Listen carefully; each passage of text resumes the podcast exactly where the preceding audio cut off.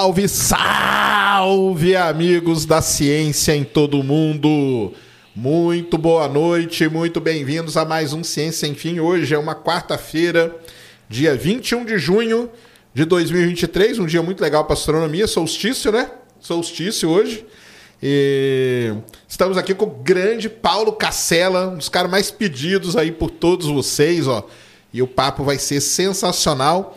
São 8h45 da noite. Eu sempre gosto de marcar o tempo pra galera aí, porque o pessoal fica. Só para saber que é ao vivo, ao vivo mesmo.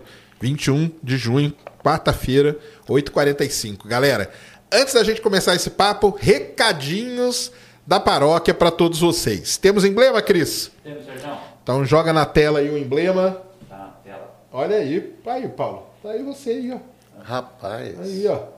Grande Paulo É. Cacela. Uns 50 anos mais novo. né? e para resgatar, qual que, é, o- qual que é o código? Cac- Castelo Ciência.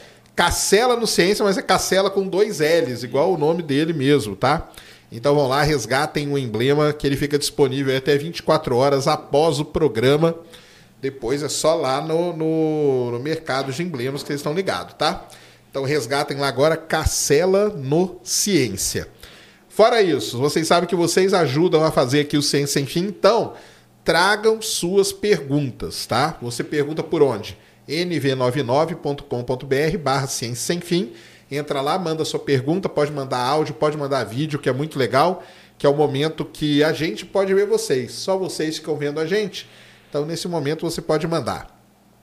Entra na plataforma e tragam muitas perguntas aí, astronomia, várias coisas nós vamos falar aqui hoje, tá? Telescópio, Cacela é um dos caras que mais manja telescópio no mundo, tá? Vai ser legal pra caramba isso aí. Então vão lá e podem mandar aqui pelo YouTube também. Eu tô aqui, ó, vendo vocês aqui. É, eu falei 8h45, né? O pessoal já tá falando 8h40, é porque meu relógio aqui é adiantado, cara. tá? Mas tá Você falou é gravado, é gravado. é gravado, não. É, gra- é igual a Globo, né? A Globo, quando ela não podia passar um evento ao vivo, ela esperava o evento começar e passava ele um pouquinho depois, só para mostrar que era ao vivo. Mas não, é ao vivo. Meu relógio está adiantado. Beleza? Outra coisa. Você sabe que você que você pode se tornar membro aqui do Ciência Sem Fim. Então tem um botãozinho aí, ó, do lado de inscrever-se, tem um botão aí. Se você usa o YouTube em português está escrito seja membro.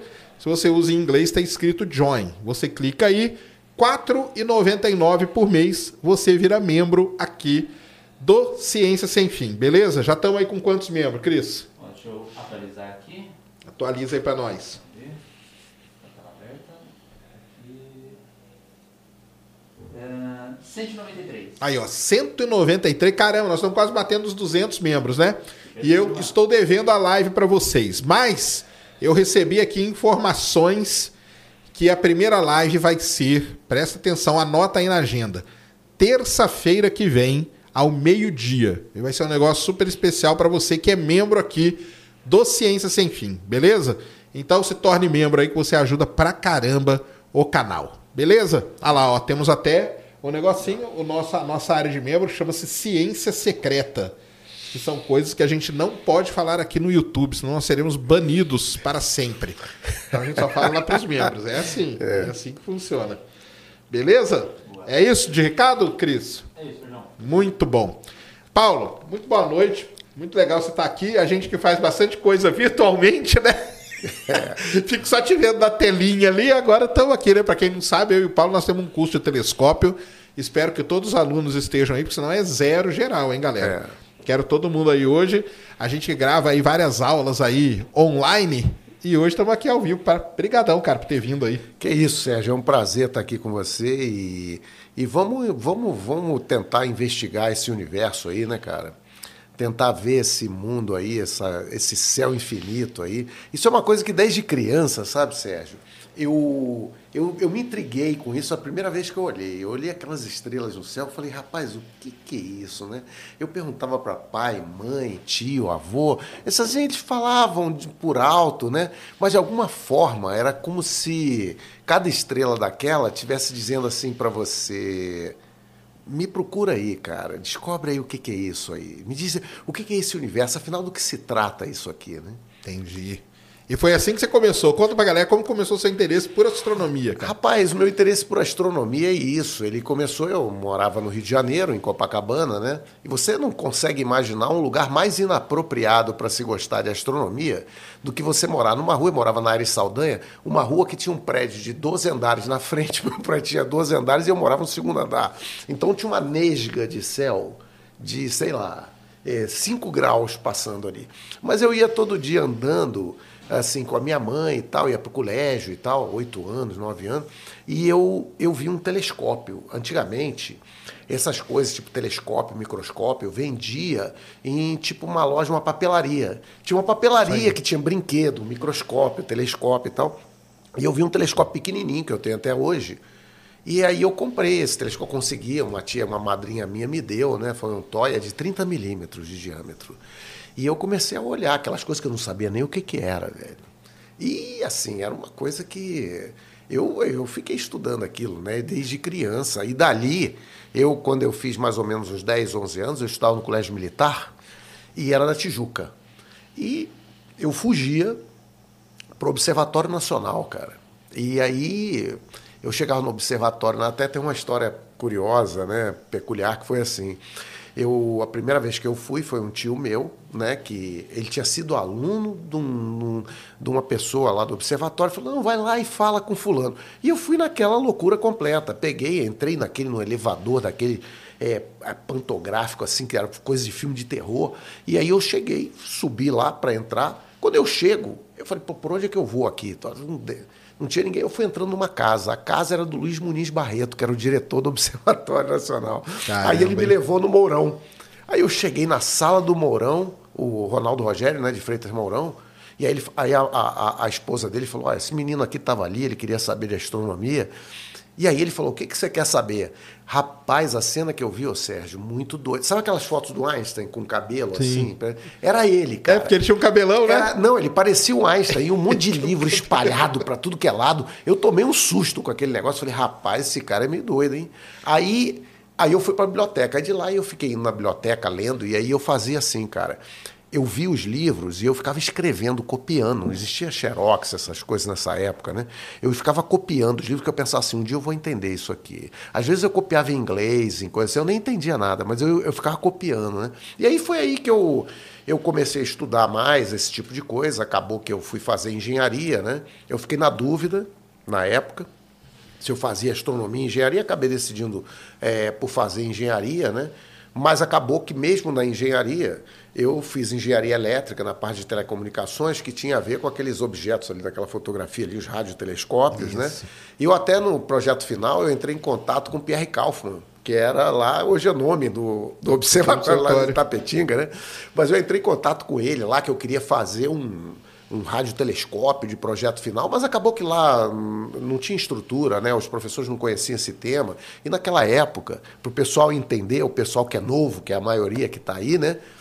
Sérgio, nessa época a gente mandava carta, velho. É. Isso mesmo. Nessa época, gente, nessa época, sabe como é que a gente escrevia um paper para uma revista? Por exemplo, eu fiz um paper quando eu me formei para o Congresso Nacional de Informática. Você sabe como é que era? Era classificados da Folha de São Paulo, cara. Então, você ficava olhando os classificados para ver que o cara dizia assim, call for papers e tal. Aí. Você não, não, não, a gente não tinha meios de comunicação que a gente tem hoje, né? E daí e daí o que acontece é que acabou que eu, eu acabei me formando em engenharia elétrica, trabalhei como engenheiro há algum tempo, depois entrei no Banco Central.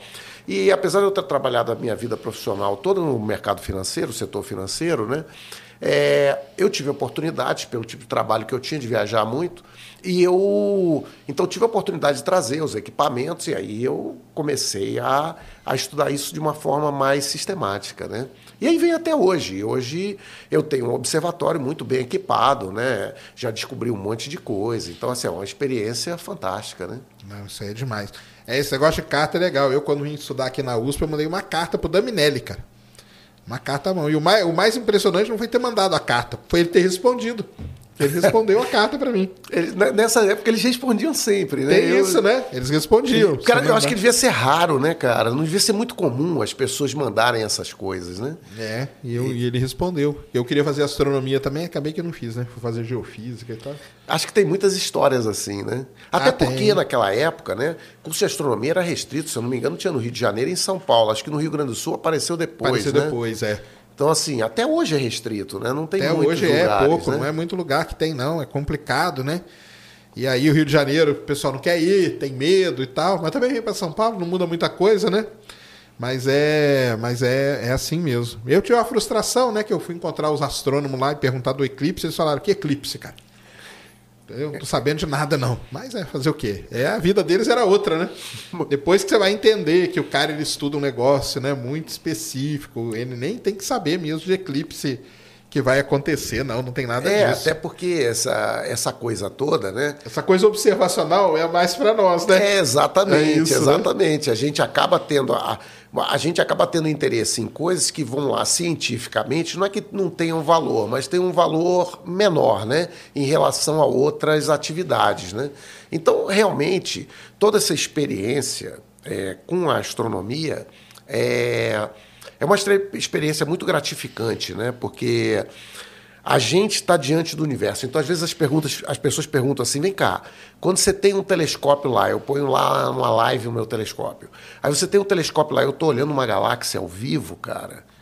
E aí eu explico para o pessoal, eu meço lá, né? Eu digo: olha, essa galáxia está a um bilhão de anos-luz. Essa. Eu tenho até uma coisa que eu escrevi, ô Sérgio, que.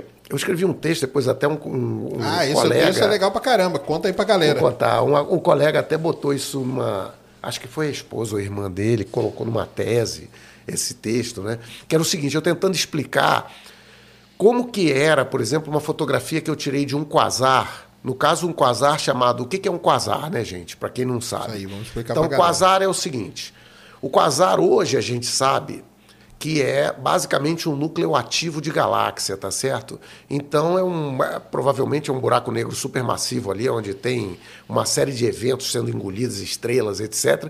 Ele emite uma quantidade de radiação muito grande, né? E isso para a gente era surpreendente, porque ele parecia uma estrela, o primeiro quasar que foi descoberto foi assim, mais próximo, desculpe, não foi o primeiro, mas foi o mais próximo, foi o 3C 273, né? Acho que foi o primeiro, sim. E ele, esse quasar, ele é visível com qualquer telescópio de uns 25 centímetros, você consegue ver com um telescópio. Ele parece uma estrela, mas ele está mais ou menos um bilhão e meio de anos-luz de distância. A gente descobriu isso por causa do desvio para o vermelho do espectro, né? Isso aí já, no nosso curso de telescópio, a gente explica isso no Explica isso aí. detalhe. Muito né? bem. Então, o que, que acontece?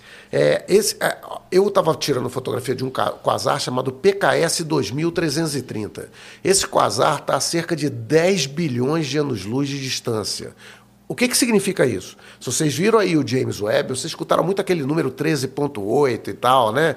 Então, esse quasar, ele está próximo daqueles, daqueles objetos que o James Webb é, pesquisa no fundo lá do, do universo, universo. né?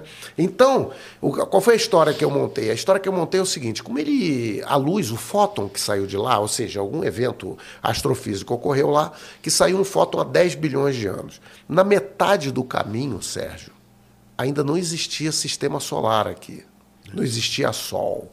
Nada. Ou seja, ele tinha percorrido metade do caminho e não tinha existido nada aqui. Aí surge o Sol, se formam os planetas e vem lá o fóton, atravessando o espaço vazio, gente. Ele não interagiu com nada, tá? Então ele vem vindo, não bateu em nada, ele veio direto. E aí ele vem, quando ele chega mais ou menos a 60 milhões é, a- a- ele, ele andou 5 bilhões de anos, aí depois ele anda, por exemplo, mais, vamos botar aqui mais 500 milhões, ele, ele anda 5,5 bilhões de anos, começam a surgir os primeiros elementos de vida na Terra. A Terra surgiu, então eh, começa a surgir. Faltando eh, 600 milhões de anos para ele chegar, ou seja, ele já tinha andado 90%, 90% do, do caminho, distância, é 600 milhões de anos tem explosão do, cam- do cambriano, Cambriano. que você tem aquela explosão de vida, né? Há apenas 60 milhões de anos atrás, você tem o, provavelmente um que contribuiu para o fim dos dinossauros, né? o choque lá de Chiclaclup, como é que pronuncia aquele negócio? Chicxulub. Chicxulub, Chicxulub. É. Lá no México, em Yucatán, né? E o que acontece? Isso aí ele estava mais ou menos o fóton na distância do aglomerado de galáxias de Virgem, que a gente consegue ver com telescópios. Esse telescópio aqui consegue ver galáxias nesse aglomerado. E aí, você, há 5 mil anos atrás, é, ele estava entrando na Via, na Via Láctea, na nossa galáxia, que ele estava entrando por cima. Tá? Ele não está no plano da galáxia, ele estava entrando por cima. Então, há 5 mil anos, ele estava entrando na Via Láctea. E 5 mil anos é o quê? Basicamente é o início da nossa civilização, estavam construindo pirâmides e tal. Né? Até que eu nasci. Né? Nasci há 60 anos atrás. Aí a tecnologia foi evoluindo, ô Sérgio. A gente foi montando telescópios mais sofisticados, computadores, CCDs e tal, papapá. E eu ele vindo, comprei né? e ele vindo. E ele ia vindo e tal, atravessando e tal. Aí, no dia que eu decidi que eu ia é, eu ia tirar a fotografia do PKS 2330, algumas horas antes, 8 horas, é, algumas horas antes ele chega no nosso sistema solar, em Plutão. Eu estava no trabalho. E aí eu vou lá, monto meu telescópio e tal, papapá. Quando está tudo pronto, um segundo antes de eu apertar o botão para tirar a fotografia, um segundo, gente, ele está à distância da Lua, tá? Ele atravessa a Lua, a distância da Lua até a gente, atravessa toda a nossa atmosfera, tá ok? Entra no meu telescópio e ele vai se destruir no meu na, na minha, minha câmera, no meu CCD, onde se, a gente, na hora que ele é destruído, aquilo se transforma num elétron e conta aquilo ali e eu vejo a imagenzinha. Então, é uma coisa que mostra assim a poesia da astronomia e como que esse negócio é uma coisa completamente louca, né? É, então essa experiência, Sérgio, eu tenho todo santo dia que eu olho para o céu. Não tem uma vez que eu não olho para uma estrela que eu não olho assim e digo assim, cara, estou vendo Vega. Pô, Vega está oito anos luz, então essa luz que eu estou vendo tem oito anos já. Não existia ciência sem fim, né, velho? Não, existia nada, né? então é uma, é, uma, é uma experiência muito fantástica, né? Então a astronomia é uma. É uma eu diria para você que a astronomia ela, ela é uma ciência que ela é, ela é muito exótica, porque às vezes me perguntava assim. Ela é parecida com a física? Eu digo, ela usa física, mas só que a física é um processo basicamente experimental, né? A gente tenta, mede e tal. Mas eu com a astronomia, eu não consigo é, é, é, eu não consigo ir lá para fazer uma experiência. Então, é como se eu pegasse, por exemplo, gente, para vocês entenderem, é como se eu pegasse, por exemplo, uma uma câmera fotográfica e dissesse assim: você só tem um dia para analisar os seres humanos em São Paulo. O cara vai tirar fotografia de criança, de adolescente, de gente correndo, de campo de futebol, de todo tipo de coisa. Aí. E depois ele vai montar uma história com isso aí. Aí ele vai deduzir, olha, isso aqui era uma criança, ele cresceu e tal, mas ele não consegue ver um cara daquele como criança, adulto, e ele não consegue ver isso. Então, E é isso que o pessoal, às vezes, é que, que passa uma. Essa coisa abstrata, né, da astronomia, né? Que o pessoal não entende isso, né? Eles não entendem isso. Igual, só, só recordando, né? Eu tive lá naquele debate lá, e o cara falou assim: não, mas eu quero um vídeo da estrela nascendo. Eu quero ver a estrela, pum, e nascendo. Ele não dá para não dá para colocar na cabeça da pessoa que você não vai ver isso, cara. Você vai ver uma estrela nascendo, uma outra estrela com, sei lá, 100 mil anos, uma outra com 2 milhões de anos, uma outra com 10 milhões. Mas como tudo aquilo ali é estrela, igual o Cassela falou, você vai conseguir contar a história das estrelas. Uma estrela nasce assim, evolui assim e morre desse jeito. Mas não é que é a mesma. As pessoas elas querem ver a mesma acontecer. É porque isso que você está falando, Sérgio, é um outro problema que a gente tem, é que a gente, nós seres humanos, a gente tenta trazer para a nossa dimensão de tempo e espaço Exato. o universo. Então é o seguinte, gente, ninguém viu o Corcovado crescendo no Rio de Janeiro, tá certo? Ninguém viu o Everest crescendo ou os Andes crescendo, mas nós sabemos que os Andes estavam em algum momento debaixo d'água. Então, esses, esses movimentos geológicos ou astronômicos em termos de tempo, eles são eh, centenas de milhares de vezes mais lentos do que a vida. Nós somos um piscar de olhos. Até, Sérgio, tem uma coisa, eu não sei qual é a tua tese nisso, né? Quando falam de vida fora da Terra, né?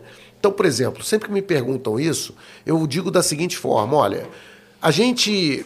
a gente tem algum, algum dado, nós não somos completamente cegos, nós temos algumas evidências. Então, por exemplo, uma evidência que a gente tem é que não, a gente não viu nada, isso é uma evidência, tá certo? A outra evidência que a gente tem é que ah, se tivesse existido, dados os tempos envolvidos, né, e dada a velocidade com que a nossa civilização cresce, se fosse fácil ter uma civilização qualquer que chegasse a níveis absurdamente sofisticados, a gente veria, muito provavelmente na nossa galáxia, por exemplo, alguma coisa que a gente não explica normalmente. Aí, qual é- foi a minha tese? Eu disse o seguinte: ó, parece que realmente o que acontece é o seguinte: a vida deve, ter, deve ser ampla no universo, mas ela deve encontrar algumas barreiras muito grandes, de tal São os modo filtros, né, que a gente chama. de tal modo que eu acredito que eu comparo com uma noite com os pirilampos lá, né, os vagalumes. Que é o seguinte: a civilização é algo fantástico, mas ela, ela tem a vida efêmera de um piscar de um, de um vagalume. Então, o se você pegar e, te- e fizer um filme ali, ou botar uma foto de grande exposição, você vai ver 50 civilizações. Mas a cada momento você vai ver um vagalume piscando. Então, provavelmente, a Via Láctea é um grande cemitério de civilizações. Que, por uma razão ou por outra, por um cataclismo cósmico ou algum cataclismo social, alguma coisa, ela não se não foi viável. É, é a minha visão desse negócio. Eu não sei qual é a É tua meio- aí. É meio- é, eu já acho que essa coisa de civilização, assim, inteligente e tal, eu já, já sou mais bem cético, né? Igual a galera sabe aí. Mas o. Mas é meio isso mesmo, né? É meio que o que incomodou o Fermi lá, né? E aquela galera toda foi mas daí que eles criaram, né? Essas teorias de grande filtro. Será que nós somos muito jovem? Será que nós somos muito velho? Será que elas se, algo- as outras já se autodestruíram, né? E aí tem a da Floresta Negra, né? Será que tá cheio, só que tá todo mundo escondido com medo do outro aparecer?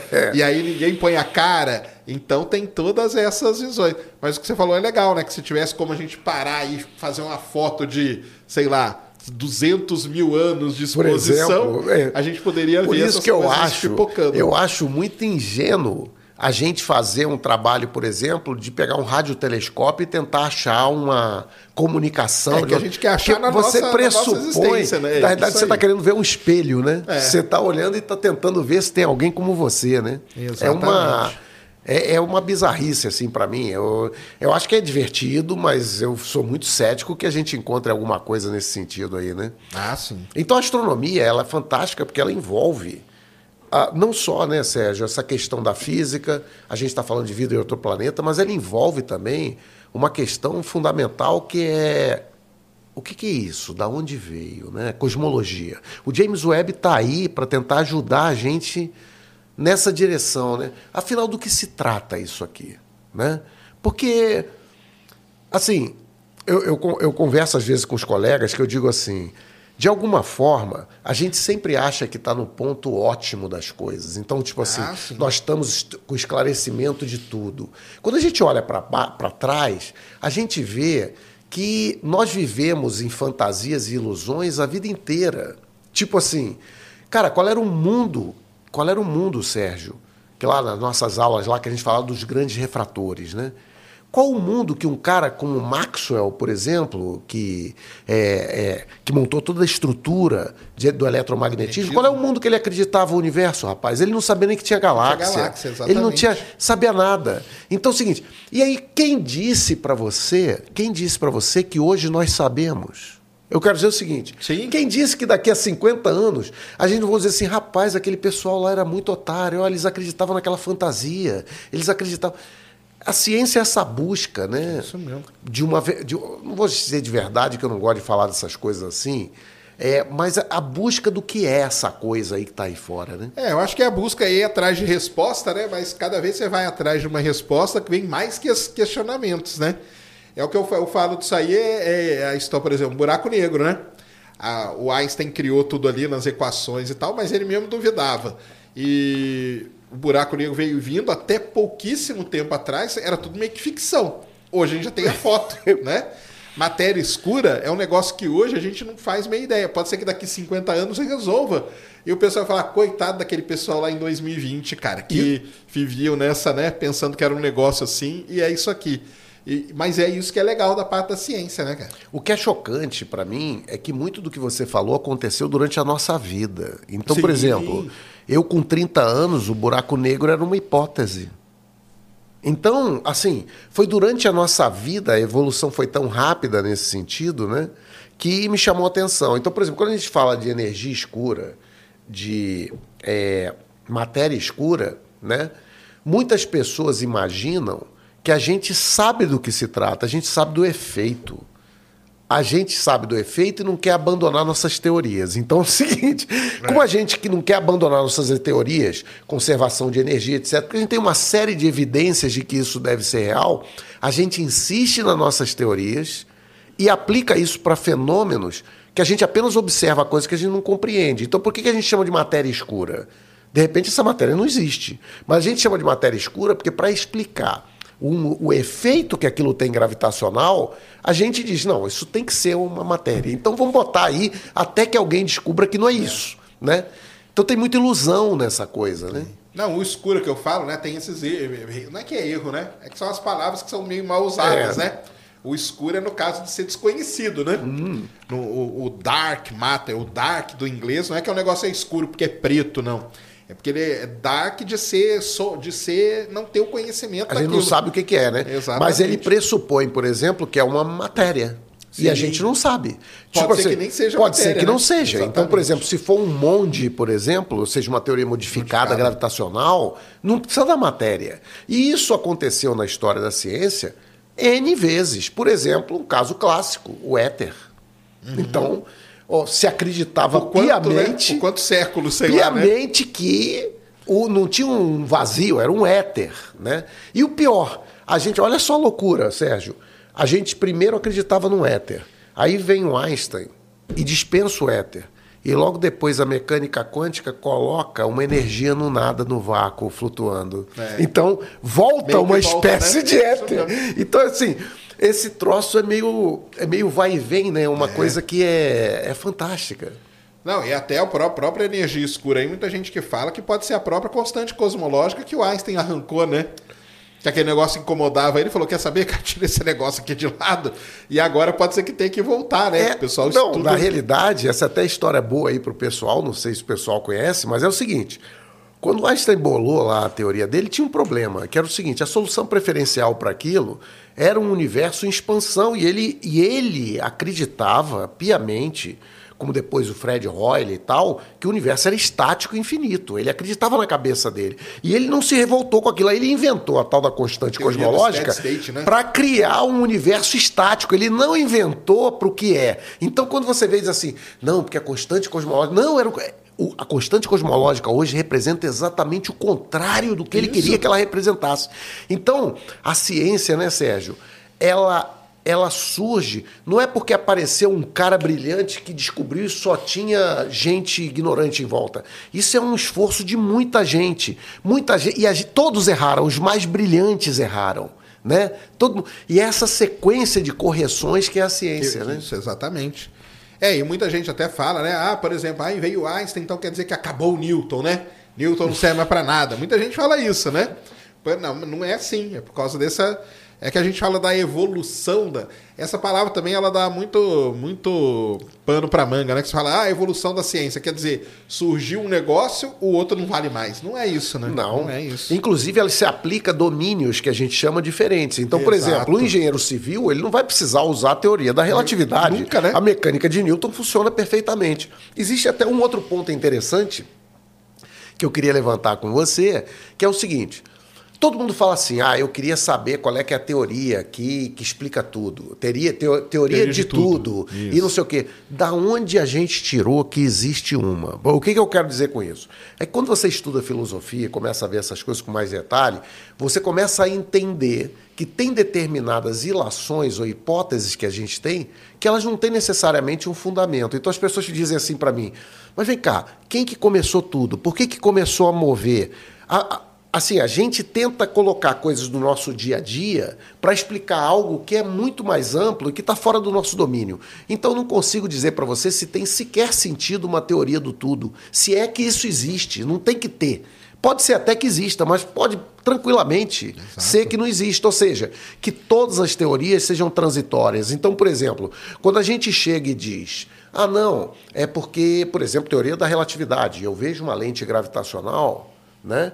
A gente diz, olha, pelo menos nesse período de tempo, tá valendo isso aí. Agora vem cá, será que isso é uma realidade inerente ao que existe e ela existe atemporalmente, ou seja, durante o tempo todo? Ou será que isso é uma característica momentânea, transitória, mas que para nós esse transitório de 400 quatrilhões de anos, a gente não vê, a gente só vê aqueles 13. Então a gente acha que está parado. É como se você chegasse, fazendo uma analogia para vocês, é como se você chegasse e eu só desse chance de você conhecer um lugar de dia três minutos. Você vai achar que é sol sempre. Então, se você ficasse lá 24 horas, você ia descobrir que não era assim. E a ciência, de alguma forma, é isso. Conforme a gente vai aprimorando as nossas necessidades e os nossos equipamentos de medida, modelos mais sofisticados são necessários, a gente vê que aquele modelo simplista, Exatamente. Newton, estava equivocado. A gente precisa de modelos mais. E, por exemplo, agora a gente está com a teoria da relatividade. Ela funciona maravilhosamente bem, mas muito provavelmente, daqui a pouco, quando a gente tiver um entendimento melhor que essa teoria provavelmente é uma emergência, a gente vai entender que, na realidade, ela é limitada, ela só serve num determinado domínio. Né? Exatamente. É, até o lance né, da do, do, observação de Mercúrio ali, né? Que o Newton, por Newton, não conseguia explicar, né? Aquelas variações. Pensou-se durante um tempo que tinha um outro planetinha ali, né?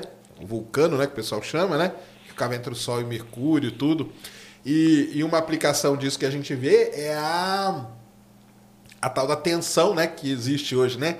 Tensão cosmológica, né? Que a gente observa de um jeito a constante de Hubble dá um valor, observa de outro, dá de outro valor. Por quê? Tem alguma coisa errada aí. Alguma né? coisa acontece. Então, hoje o pessoal já está falando assim, cara, essa constante, na verdade, ela não é uma constante. Ela funciona num determinado período do universo de um jeito e depois o Pode outro funciona de outro. É. E assim a gente tem que se adaptar. Né? É, foi isso que eu falei que era a questão da transitoriedade. Isso, transitoriedade porque é isso. A gente quer definir coisas eternas, porque nós, como seres humanos, queremos respostas definitivas. Então, tipo assim, é ou não é? É Vai ser isso ou vai ser aquilo? Quando você chega e diz depende, eu sempre digo depende. Então, por exemplo, quando alguém me pergunta assim, Paulo, me indica aí um telescópio, eu falo, depende. É, eu falo, é a mesma coisa que me dizer, me indica aí um carro. Depende. Depende do que, que você quer, depende do que... Então, na realidade, as coisas são complexas. Toda vez que a gente aplica um reducionismo, que a gente chama em filosofia, né? A gente pega um. Eu até brinco eu digo assim: para todo problema complexo, existe uma solução simples e errada. Então, assim, então, assim quando você tem um problema complexo, é, é, é, muito difícil, porque, por exemplo, uma coisa interessante, né, Sérgio, que às vezes as pessoas. Eu acho que o colégio, às vezes, ele não ensina direito algumas coisas. Por exemplo, quando você ensina lá a mecânica de Newton, por exemplo, né, ou a lei da gravitação universal do Newton, o sujeito mede e as provas, elas mostram que o tempo que demora para cair e tal, ele não leva em consideração todos os efeitos que tem ah, aqui, sim, resistência, do ar, do ar tudo, etc. Exatamente. Então, simplesmente porque um fator ele é dominante, a gente, para o nosso cálculo aqui, se isso aqui chega em 9,1 segundo ou 9,10003, para a gente é a mesma coisa. Então a gente despreza. Mas você tem muitos problemas complexos que não podem ser resolvidos dessa Exatamente. forma, com uma resposta simples, né? Claro. É, até aquela brincadeira que a gente faz, né? Para o engenheiro a gravidade vale 10, para o outro é. vale 9,8, para o. Né? É, esses, é, é Exatamente. É, esse negócio é muito complicado. Nessa sua, nessa sua carreira, assim, qual que foi a coisa mais. Vamos pegar desde, desde quando você está, desde os 60 anos tá. aí. Qual foi a coisa mais sensacional que você viu acontecer, assim? É que você viu o homem pisar na lua, né? Eu então, vi, eu vi, é eu vi. Né? É difícil de dizer, porque eu vi. Talvez eu, eu consiga talvez eu consiga colocar algumas coisas que são marcos, né? Ou seja, marcos da minha geração, né? Então, por exemplo, uma coisa que sempre é, preencheu o meu imaginário foi o Observatório do Monte Palomar. Ah, Porque na minha juventude era o telescópio, o observatório, isso até 1990. Então, o Observatório de Monte Palomar, ele representava de alguma forma o nosso melhor equipamento para ver o universo. Né? Então, era um troço mágico. Eu tive a oportunidade de ir algumas vezes lá. E é assim, quando eu vou, para mim, é, é, o Taj Mahal. Aquele negócio ali é um templo, é uma coisa espetacular. Eu acho que o Palomar, ele, ele representou durante muito tempo até aquela visão de que muita gente até queria fazer astronomia por causa disso, né? Que é o cara subindo a montanha, né? E ficando lá em cima, É com o seu telescópio e tudo e tal, né? E acho que é por aí, né? É lindíssimo, é uma coisa lindíssima, é uma coisa até que eu estou tentando convencer o Sérgio, gente, a montar uma montar uma excursão pra lá. para visitar esses observatórios. Eu já fui em todos eles, eu vou ter o maior prazer de explicar, mostrar lá e tal, que é uma coisa maravilhosa. Então, esse o observatório do Monte Palomar, ele foi um símbolo para mim desde criança, né? É, a- Aí grandes descobertas foram feitas, com os quasares, foi tudo lá, os, os grandes surveys né, do telescópio Schmidt foi feito lá. Então, acho que o, o Observatório do Monte Palomar, em termos de astronomia, foi uma coisa que me conectou muito. Com relação à viagem ao Homem à Lua, eu estou vendo aqui os seus James Webb É, e tal. Eu cresci, cara, com meu pai me dando. É porque era o seguinte, eu era criança e estava no pro- tava o projeto Gemini e o projeto Apolo. Então, tem o Mercury, o Gemini e o Apolo, né, na sequência. Então, o que acontecia? Eu era garoto, tipo 8 anos, 9 anos, e meu pai me dava aqueles revel, sabe? Montava o revel, aqueles, né? Aí o revel da Apolo, o revel da Gemini, até hoje eu tenho isso aí. Ah, que legal. Aí montava esse revel e tal, que era modelos de plástico, né? Então marcou muito para mim, não a lua em si, mas a conquista da lua, né? Esse processo do. Eu vi o homem descendo da lua na, na, na época, né? Então isso é uma coisa que marcou muito. Eu tenho as revistas Fatos e Fotos, coisas da época. Até o disquinho que veio na revista, mostrando os, os astronautas e tal. E.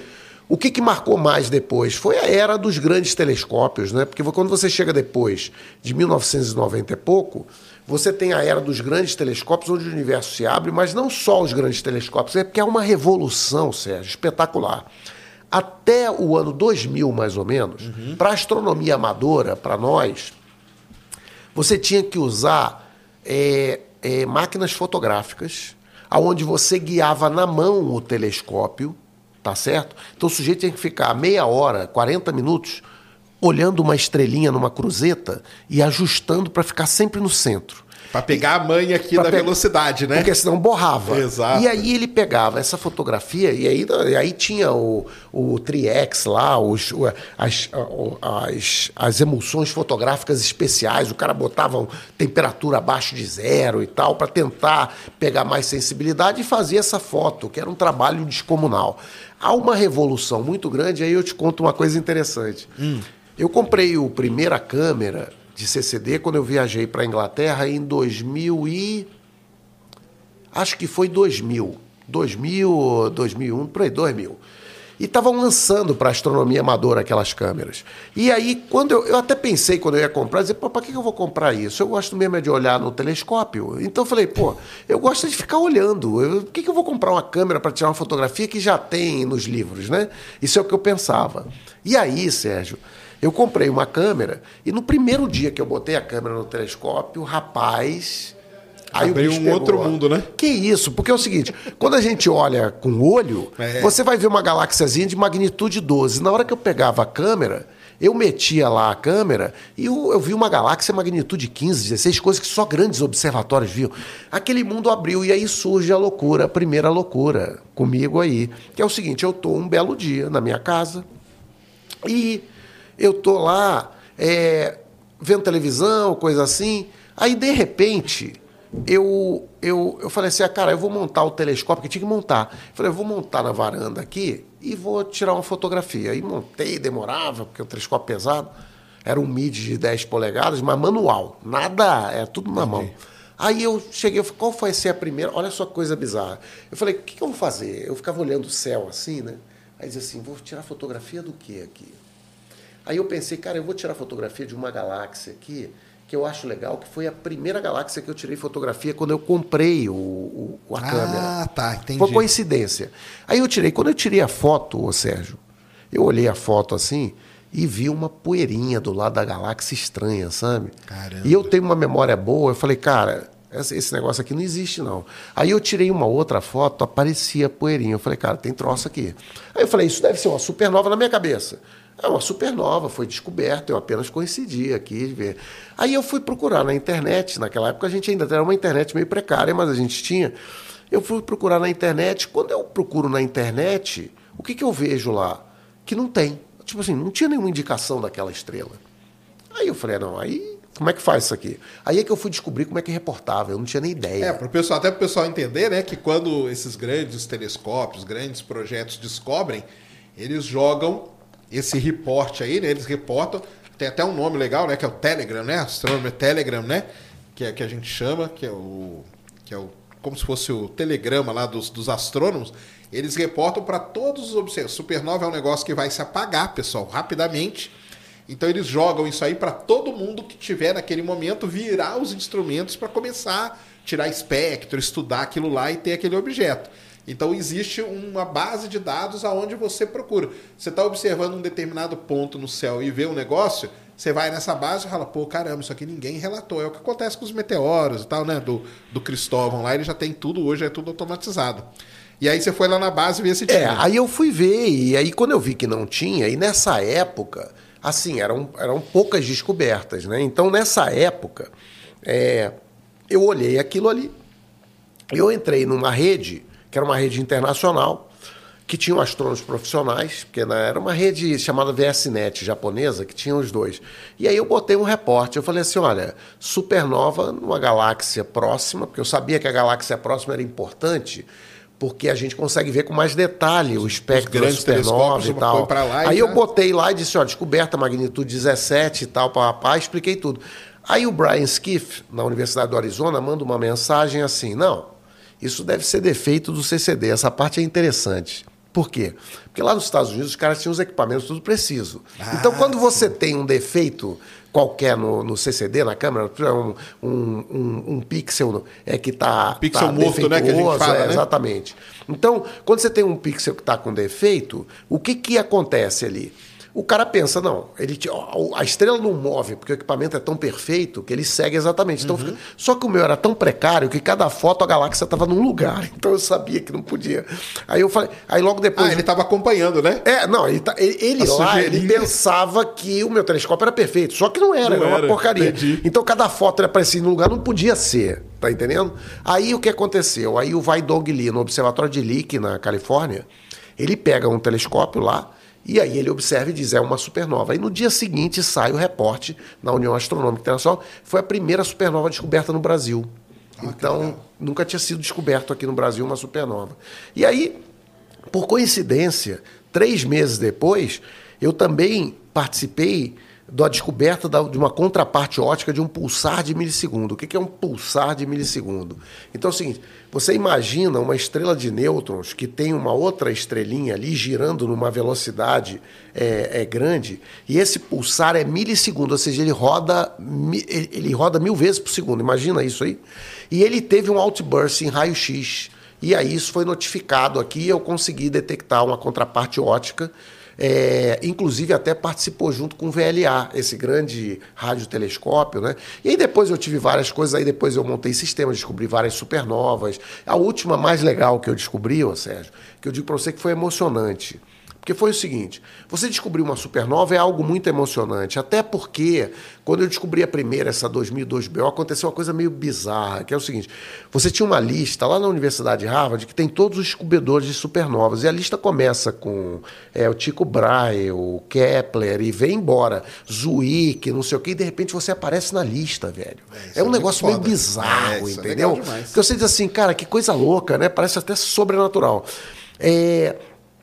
Mas então, o que, que acontece? É, essas, é, é, é, essa, dessas descobertas, a, a, a, que mais me tocou foi uma mais recente, que foi o seguinte: foi a descoberta de um TDE. O que, que é um TDE? É um Tidal Disruption Event, que quer dizer em, em português o evento de disrupção de maré. Em outros termos, é o seguinte: o núcleo de uma galáxia grande, ele, ele tem um buraco negro supermassivo, tá certo? Esse buraco negro, esse buraco, esses buracos negros são primordiais.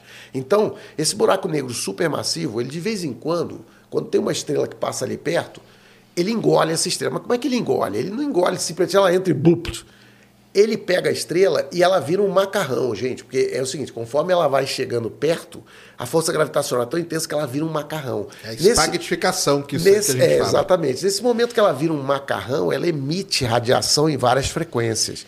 E eu tive o prazer lá de descobrir um objeto dessa natureza, né? No momento tem até um paper aí na, na, na coisa sobre isso. Então, é, é uma, é, para mim é uma diversão. A gente tenta contribuir com a ciência. Lógico que a contribuição que a gente faz é pequena, porque são muitas pessoas que estudam. São, é, hoje em dia a ciência não é um cara que tira do bolso, é muita gente que mexe.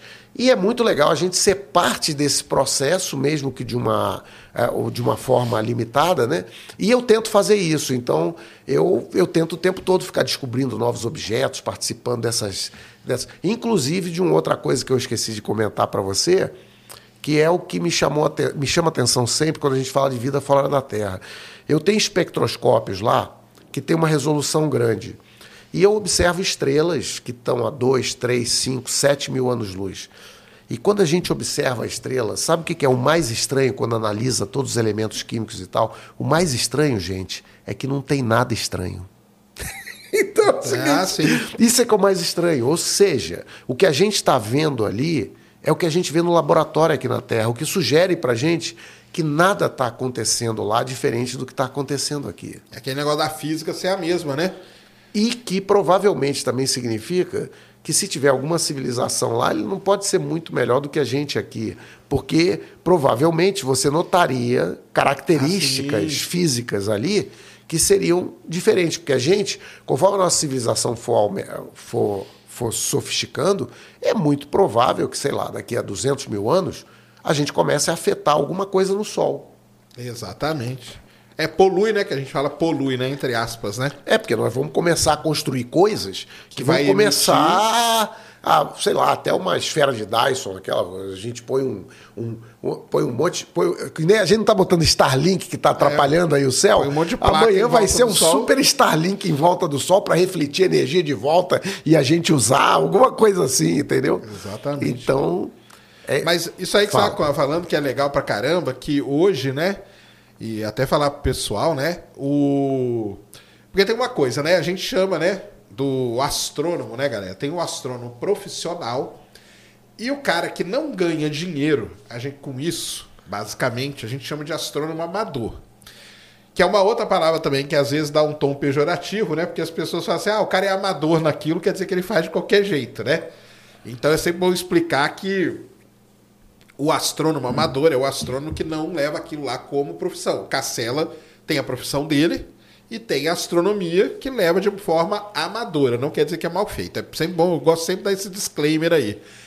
Mas o legal é que a gente está nesse momento com, com uma acessibilidade. Porque assim, né, durante muitos anos, a gente era impossível ter um telescópio no Brasil, né, cara? Era impossível. Não é que era caro. Caro ele é ainda hoje, mas teve época que ele era impossível. Então você ficava só sonhando, imaginando. E hoje você tem, embora tenha, lógico, vai ter equipamento de todos os preços e tudo mais, tem equipamento que é muito caro. Mas o mais legal é que o astrônomo amador, e aqui ó, eu já conversei, por exemplo, com o Falsarella, que faz um trabalho muito legal com Marte, que ele fica observando Marte e avisa para a NASA quando tem tempestade. Já o Cristóvão, né, que faz todo aquele trabalho com meteoro e tudo mais, o pessoal da Bramon também, né, que já veio aqui também, que fica aí vigiando e, e fazendo esse trabalho. Hoje o astrônomo amador ele tem essa capacidade, essa possibilidade de colaborar muito, né, com essa parte científica, né? Certamente. Isso é que é muito legal. A né? gente hoje em dia, ô Sérgio, a, os recursos de telescópios que a gente tem é, para astrônomos amadores, né, eles são muito sofisticados. Então a maioria das pessoas usa, a maioria esmagadora, para astrofotografia, pelo lado artístico. Porque é bonito, cara, é. postar na rede social, né? Mas esses mesmos equipamentos que são usados para astrofotografia, eles podem ser usados para pesquisa científica. E por que, que isso pode ser usado? Gente, uma das principais razões, é por incrível que possa parecer, é a sua localização. Por quê? Porque o evento astronômico ele pode acontecer a qualquer momento, tá certo? Não tem uma. Ele não acontece às tardes de Nova York. Ele tem, pode acontecer a qualquer momento. E o que acontece é o seguinte: o céu visto no hemisfério sul, ele é diferente do céu visto no hemisfério norte. Não totalmente, mas parcialmente diferente. Então, por exemplo, há vários objetos, aliás, os principais objetos do hemisfério sul, eles não são visíveis por observatórios que estão nos Estados Unidos, na Europa, ou na Rússia, ou na China. Então, quando você vem para o hemisfério sul, você tem três localidades. Você tem basicamente o Chile, você tem a África do Sul e você tem a Austrália. São essas três localidades. Então, o que acontece? É, às vezes acontece um evento astronômico num determinado horário em que você, aqui em São Paulo, você está bem localizado para observar, o cara do Chile não consegue ver, ainda é de dia. O cara lá na Europa não consegue ver porque lá está abaixo do horizonte. O cara na Austrália não dá para ver porque lá já é de dia. O cara da, da África talvez não veja, porque ou porque está tarde ou porque lá tem poucos telescópios. Lá não tem muito telescópio amador, tem mais profissional. Então, existe um momento, como aconteceu comigo no Pulsar, por exemplo, em que eu que estava posicionado de um jeito para observar aquilo. Então, o cara lá na Califórnia, o cara né, na Califórnia não ia conseguir ver. Então, então a, a, astronomia amadora, esses equipamentos que a gente tem hoje, tanto em termos de câmeras quanto em termos de telescópios, eles permitem fazer coisas inacreditáveis. Para vocês terem uma ideia do que, que eu estou dizendo, por exemplo, um telescópio de 20 centímetros de diâmetro, que hoje, assim, você tem muitos astrônomos amadores que têm, inclusive fabricam isso, com uma câmera tipo CMOS, né, ou um CCD, ele consegue tirar fotografias que são equivalentes ao que o Observatório do Monte Palomar tirava há 30 anos. Uhum. Então, você de repente, você, você tem, tem a mesma capacidade do Monte Palomar. A mesma capacidade né? em termos de detecção de, de detecção, objetos. Exatamente. Então, Observa o número de observatórios, né, ô Sérgio, que a gente já conversou muito sobre isso. Existem muitos observatórios no mundo, mas, gente, todos esses observatórios, eles estão controlados com agendas. Então, assim, não é o cara chega na da cabeça deles assim, ó, põe lá. Não é assim. Tem uma agenda, é como se você chegasse realmente num restaurante que o cara assim, ó, já tem 35 na fila Isso, aqui, fica velho. Fica aí na fila de espera, tem a fila de espera, né? Os astrônomos amadores, eles estão numa posição muito é, é, é, é privilegiada, por quê? Porque a qualquer momento eu pego, miro o telescópio e faço. O cara não consegue fazer isso com qualquer coisa. Então, por exemplo, um James Webb ou um Hubble até fazem isso. Mas em que situação? Só num caso excepcional. Exato. Que o cara vai dizer assim, não, mira lá porque é um fenômeno é, raríssimo. Mas fora isso, o James Webb está com a programação zona dele lá, tá entendendo? E é difícil do cara enfiar alguma coisa diferente. Coisa. Então, o astrônomo amador realmente, o Sérgio, hoje em dia, ele está numa posição muito privilegiada. Agora, pouca gente no Brasil tem interesse em mexer com isso. A gente conta na mão. Por quê? Eu acredito que uma parte disso é a falta do conhecimento de que é possível fazer, tá certo? Uma segunda coisa é que, em alguns casos, é necessário que a pessoa tenha um aprofundamento maior. É, em termos, como você falou, por exemplo, para eu fazer uma medida lá que seja aceita por um paper ou por um observatório internacional, eu tenho que fazer no mesmo padrão que o astrônomo faz no observatório profissional. Senão o cara não vai poder botar num paper aquilo. E para você atingir aquele nível de, vamos dizer assim, de precisão ou de detalhamento, é necessário que você faça um pouco, não é nada sobrenatural, gente, mas é necessário que você estude um pouco, que você saiba o que, que você está fazendo em algum nível, para você poder fazer uma contribuição que seja aceita né, em termos de, de dados. Então, muita gente, às vezes, o programa que eu fiz de descoberta, muita gente perguntava, não dá para para dar cópia e tal, não sei o quê. Eu cheguei até a pensar, Sérgio, em botar e falar assim, pô, vou dar para o pessoal. Mas aí depois eu falei, cara, eu vou criar uma confusão no, no, no, na astronomia. Por quê?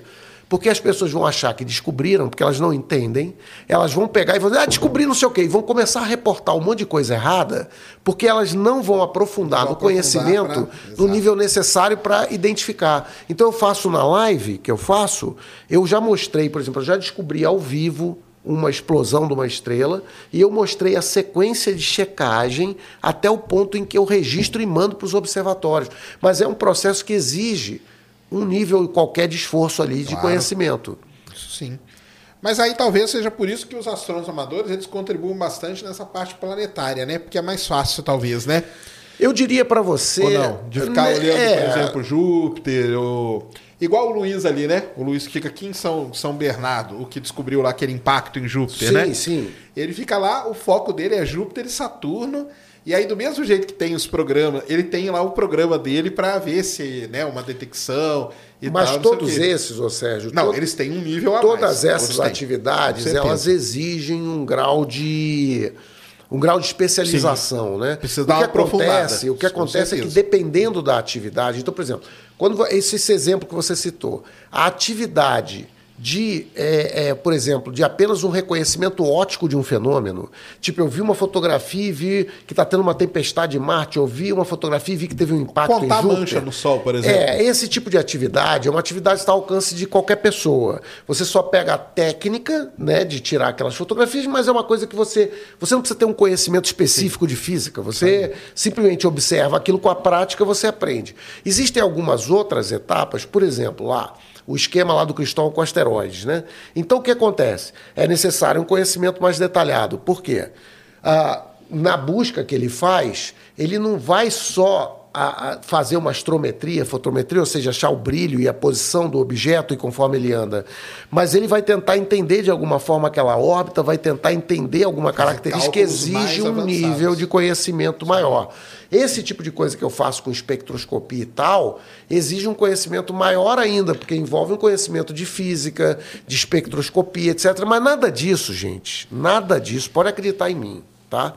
Nada disso exige que o cara seja PhD em coisa nenhuma. Quem vai ser o PhD vai ser um astrônomo profissional que vai pegar aquelas coisas, vai fazer uma análise muito mais sofisticada, vai usar modelos, Vai tá certo?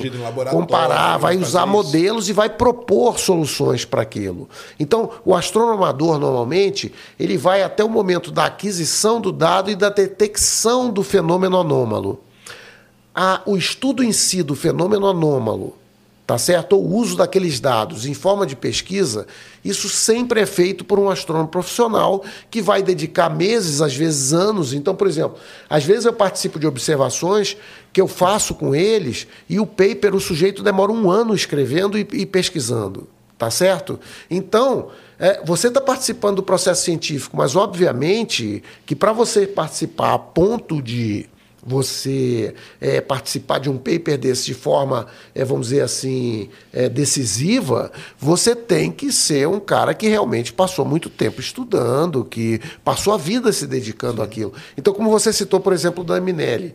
O último, não a vida dele, mas o último, vamos lá, os últimos 15, 20 anos, É ele Tacarina. certamente dedicou a uma estrela e a todos os fenômenos que vão em cima dela. Então, eh, não há possibilidade de um cara pegar, dar uma lida num livro e dizer assim, não, Daminelli, então eu acho que não sei, não dá, né, velho? dá, claro. Então, é, então o que acontece no final é que você pode contribuir em vários níveis, Vários né? níveis. E o prazer, Sérgio, o prazer de você ver.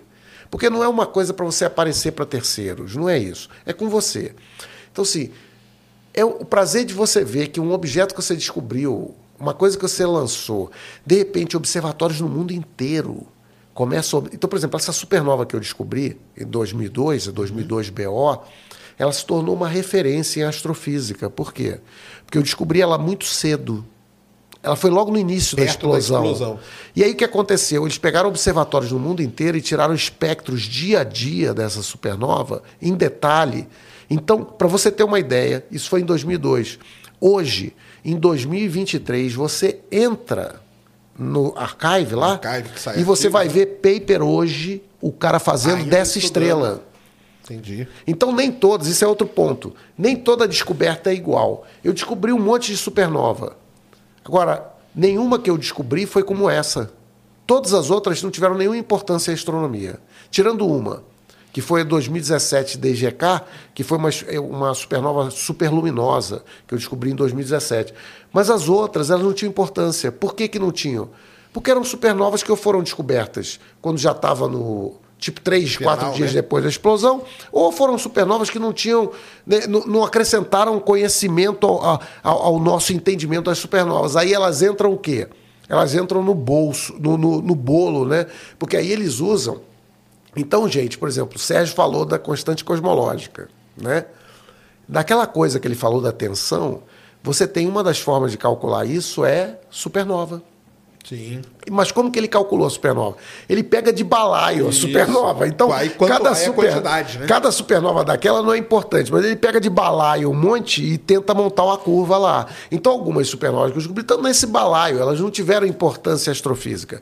Mas essas supernovas específicas, se você entrar lá, você vai ver grandes instituições e papers sendo feitos até hoje. Então, quando você vê que você participou de. E você querendo ou não, tem uma coisa meio louca, sabe, Sérgio? Que é o seguinte: são coisas que você nunca pensou. Então, por exemplo, tem um paper lá, eu não- acho que foi essa do, do, do- do TDE, que aparece lá os observatórios, aí aparece assim, né?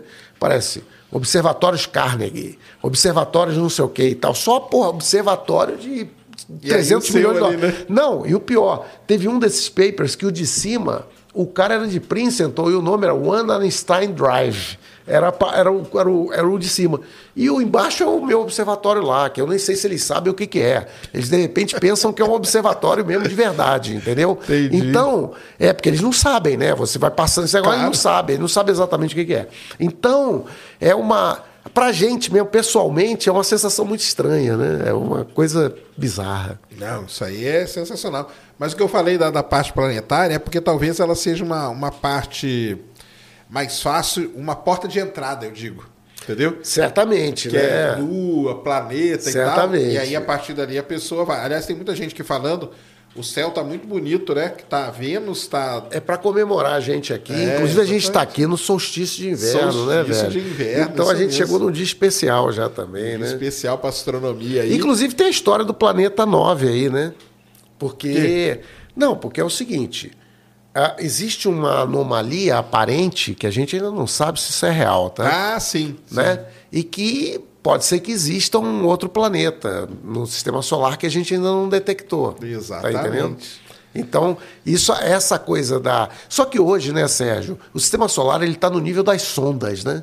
Então, pô, a gente já vê. Quem imaginou, Sérgio, quando eu era. Não era garoto, não, eu tinha 30 anos já, cara, tinha 20 e poucos anos. Plutão era uma fotografia de uma estrelinha. Cara, E hoje, hoje hoje, tem tem até um coração nela, né? É, não, é um negócio sensacional. É, esse avanço aí realmente é, é impressionante. Então, para quem está observando o céu, você tem Vênus ali, tá? O pessoal está perguntando, ah, o que é aquele ponto brilhantão perto da Lua? É o planeta Vênus. E o outro mais apagadinho que está em cima, se eu não me engano, é Marte, tá? Então, Acho, que- então- acho que Marte não está por ali, não.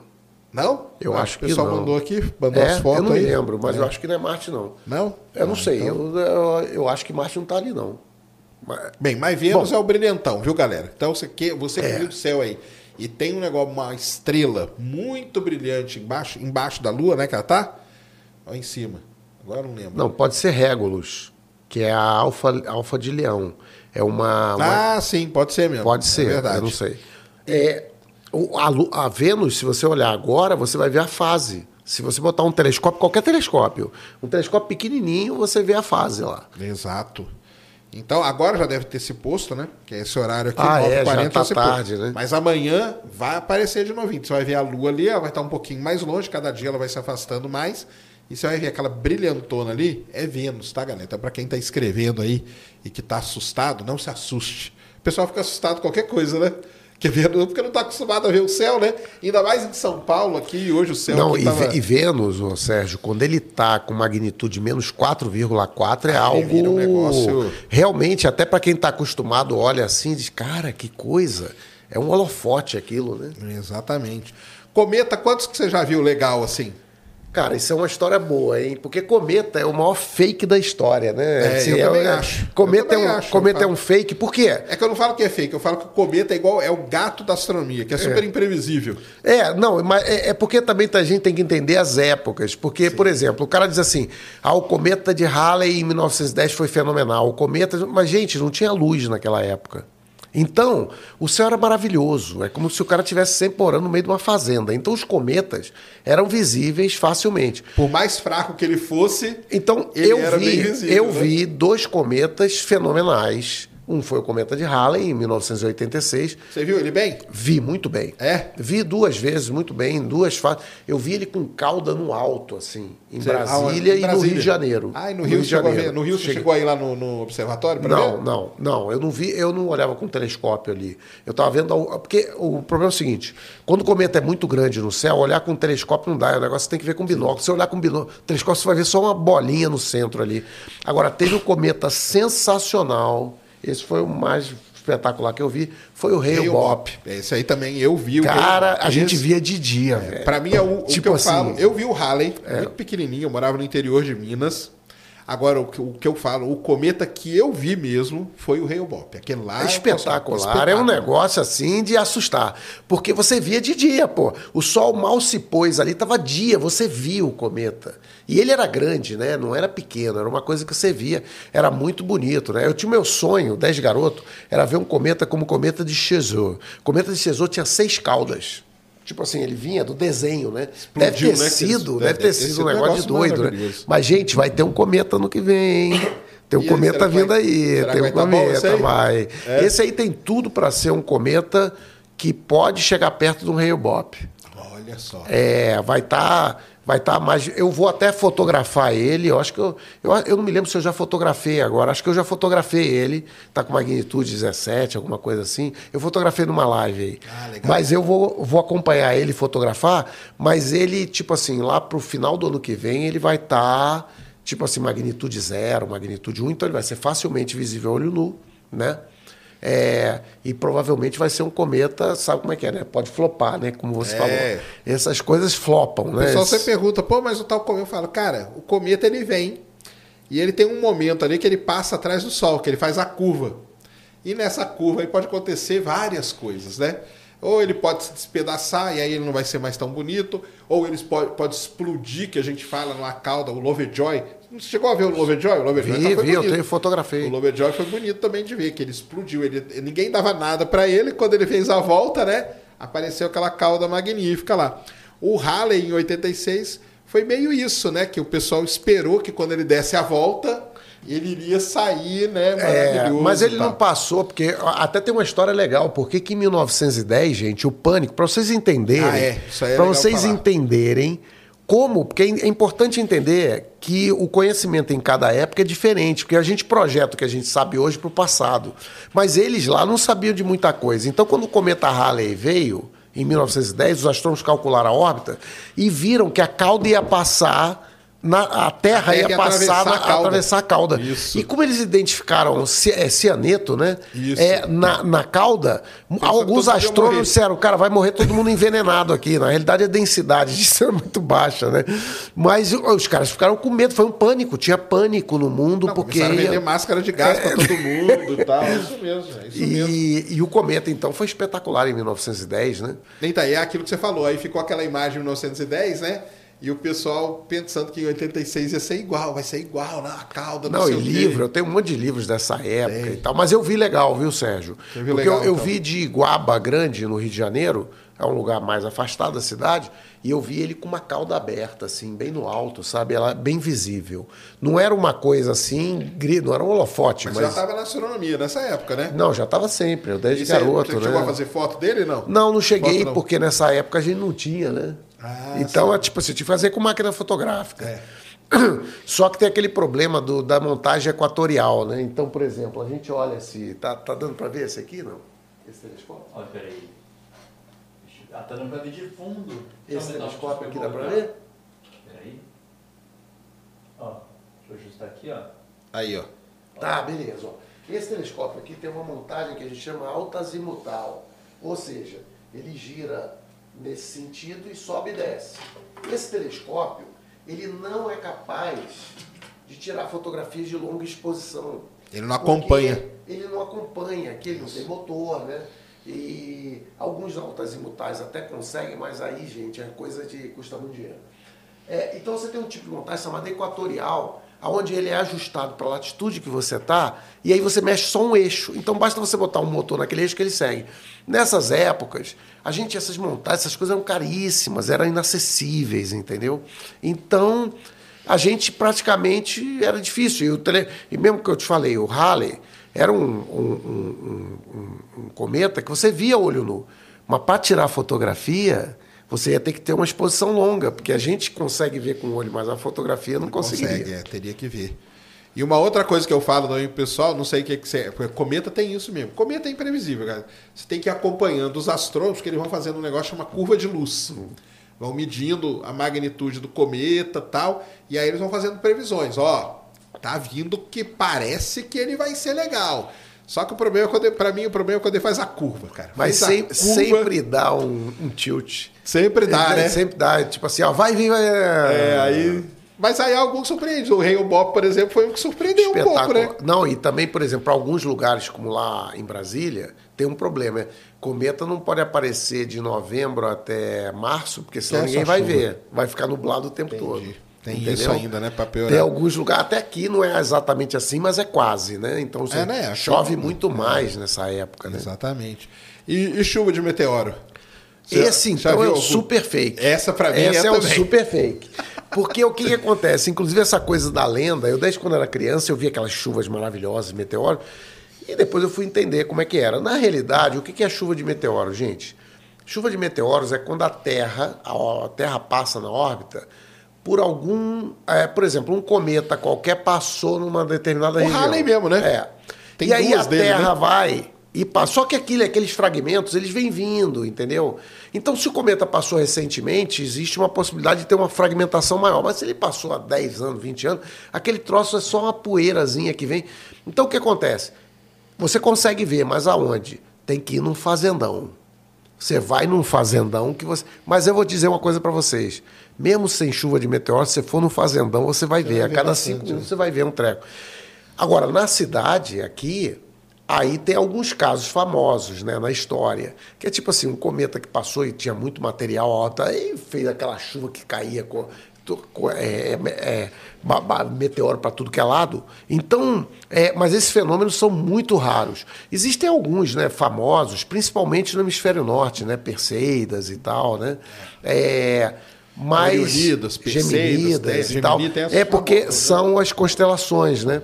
Tem até o pessoal aqui no Brasil, né? O pessoal da Bramon descobriu umas chuvas dessas, né? Isso, De meteoros aí. E não sei se você viu o ano passado que ia ter aquela tempestade de meteoro. Que a previsão. Você chegou a ver isso aí? Rapaz, eu, eu, Não. eu vou te contar, essas coisas eu, não- eu nem Ah, eu, então. não, eu nem perco o meu tempo. o ano velho. passado teve isso que a, a previsão, a previsão pessimista Uhum. é que iam ter 20 mil por hora. Aí eu falei assim, cara, se o pessimismo é 20 mil por hora, se der 10% disso por hora, já tá Que ótimo. isso, já, cara, é, já um é um show. fenômeno. Aí fomos, fiz, fiz live até com um aluno, que é o, o Fabiano Fetter e tal. O pessoal tá até falando aqui que eu enganei. Eu nunca enganei sobre chuva de meteoro, não, cara, porque eu sempre falei que é a coisa mais complicada. Nem, nem vá atrás, cara, porque você não vai ver. Cara, nós vimos seis meteoros, cara. Seis. Eu falei, cara, o que, que é isso? Esse dia aí foi, foi, foi dureza. Mas é, chuva de meteoro. Não, se vocês querem ver uma chuva de meteoros, vou dar uma dica.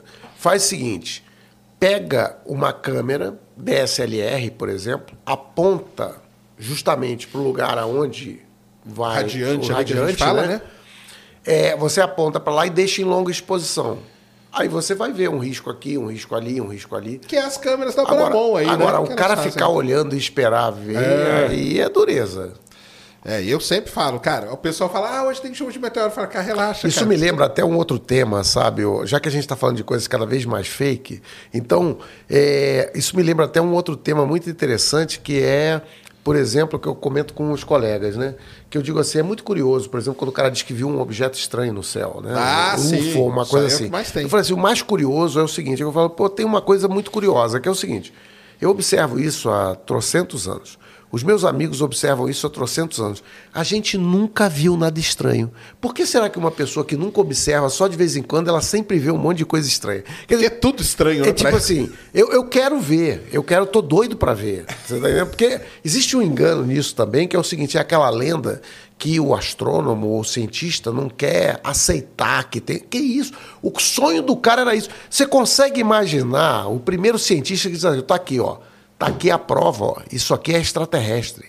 É você, cara, os caras faziam isso, isso é mais do que 10 prêmios Nobel. Então assim, Tá todo mundo querendo. O problema é que não tem, né? Mas tá, tá todo mundo querendo. Se tiver, a gente vai achar e eu te garanto que o pessoal vai falar. Ah, com certeza. O pessoal pergunta muito para você, você já viu coisa estranha por aí? Cara, eu, eu, eu já fiz algumas lives, porque é o seguinte, eu, eu já participei de algumas coisas estranhas. Eu, eu conheci o Heineck, o Allen Heineck. Ah, sim. O J. Allen Heineck, né? Então, sim, eu participei de muita coisa estranha. O Heineck é o do Contatos Imediatos? Tá, é, né? é, é, o Contatos Imediatos. É, é o cara do Livro Azul, do Projeto ah, Livro Azul. Sim, do Blue Book. Eu perguntei para ele, aqui no Brasil, ele veio uma vez, e eu perguntei, eu fiquei um dia com ele, e aí eu perguntei para ele, eu falei, só tava eu e ele, né? Eu tinha tipo o quê? Uns 20 anos. Eu perguntei para ele, eu falei, ele é astrofísico, né? Era astrofísico. Foi uns quatro anos antes dele falecer. Aí eu perguntei para ele, eu me lembro que eu estava até numa lanchonete. Estava comendo um sanduíche, um milkshake, uma coisa assim. Aí eu perguntei para ele, vem cá, eu quero a sua opinião. Eu não quero saber de mais nada. Você é astrofísico, você tinha um, um F4 lá à sua disposição, você chegava nos lugares. Então tem o caso lá do Arizona, do sargento lá, tem um monte de casos que ele fez. Né? Ele ficou até famoso por causa do negócio do pântano lá. Mas ele, foi, ele fez um monte de casos. Eu falei assim: eu quero saber sua opinião. Eu não quero saber o que. Né? O que, que você acha que. Você acha que tem alguma coisa? Você acha que isso é invenção? Você acha que isso é loucura? Porque ele ganhava dinheiro nessa época. Ele tinha um era o Cufos, alguma coisa, ele já tinha um. Aí ele virou para mim e falou assim: Olha, eu vou te dizer o que, que eu acho. Ele falou assim: Eu não tenho dúvida que não é nada de ser extraterrestre, nada disso. Ele falou assim: Não, não, não tem nada a ver com isso. Uhum. Agora, ele falou assim: Eu vi coisas estranhíssimas, mas eu tenho convicção que isso pertence a um aspecto natural da física que a gente não, não, não teve o acesso. Porque ou é um fenômeno muito raro, ou é alguma coisa que, tipo um raio-bola, ou é um fenômeno muito raro, ou alguma coisa que aconteceu, que a gente ainda não conseguiu, vamos dizer assim, repetir ou padronizar a ponto de criar um modelo de Sim. físico que explique que, aquilo. Que explique, exatamente. Então, como é um fenômeno que é once in a lifetime, o cara diz. Ah, então, agora, você tem outro tipo de fenômeno que você não tem como negar, que é, por exemplo, eu chegar para você e dizer, Sérgio, é o seguinte, quando eu estava vindo para cá, é, no Uber, rapaz, eu olhei no relógio, roubaram cinco minutos da minha vida. Nesses cinco minutos, eu fui pego por um foguete, fui para Alpha Centauri e voltei. Como é que você vai negar um treco dele. Não tem, só tem duas hipóteses. Ou o cara está mentindo, tá certo? Ou se ele está falando a verdade, me dá uma evidência de alguma. Me dá um pedaço aí da nave. Me diz uma coisa que eu não sei. Porque o mais misterioso nisso para mim, sabe o que, que é? É, um é que esse né? pessoal. Não, não é nem o pedaço, ah, Sérgio. Ah, tá.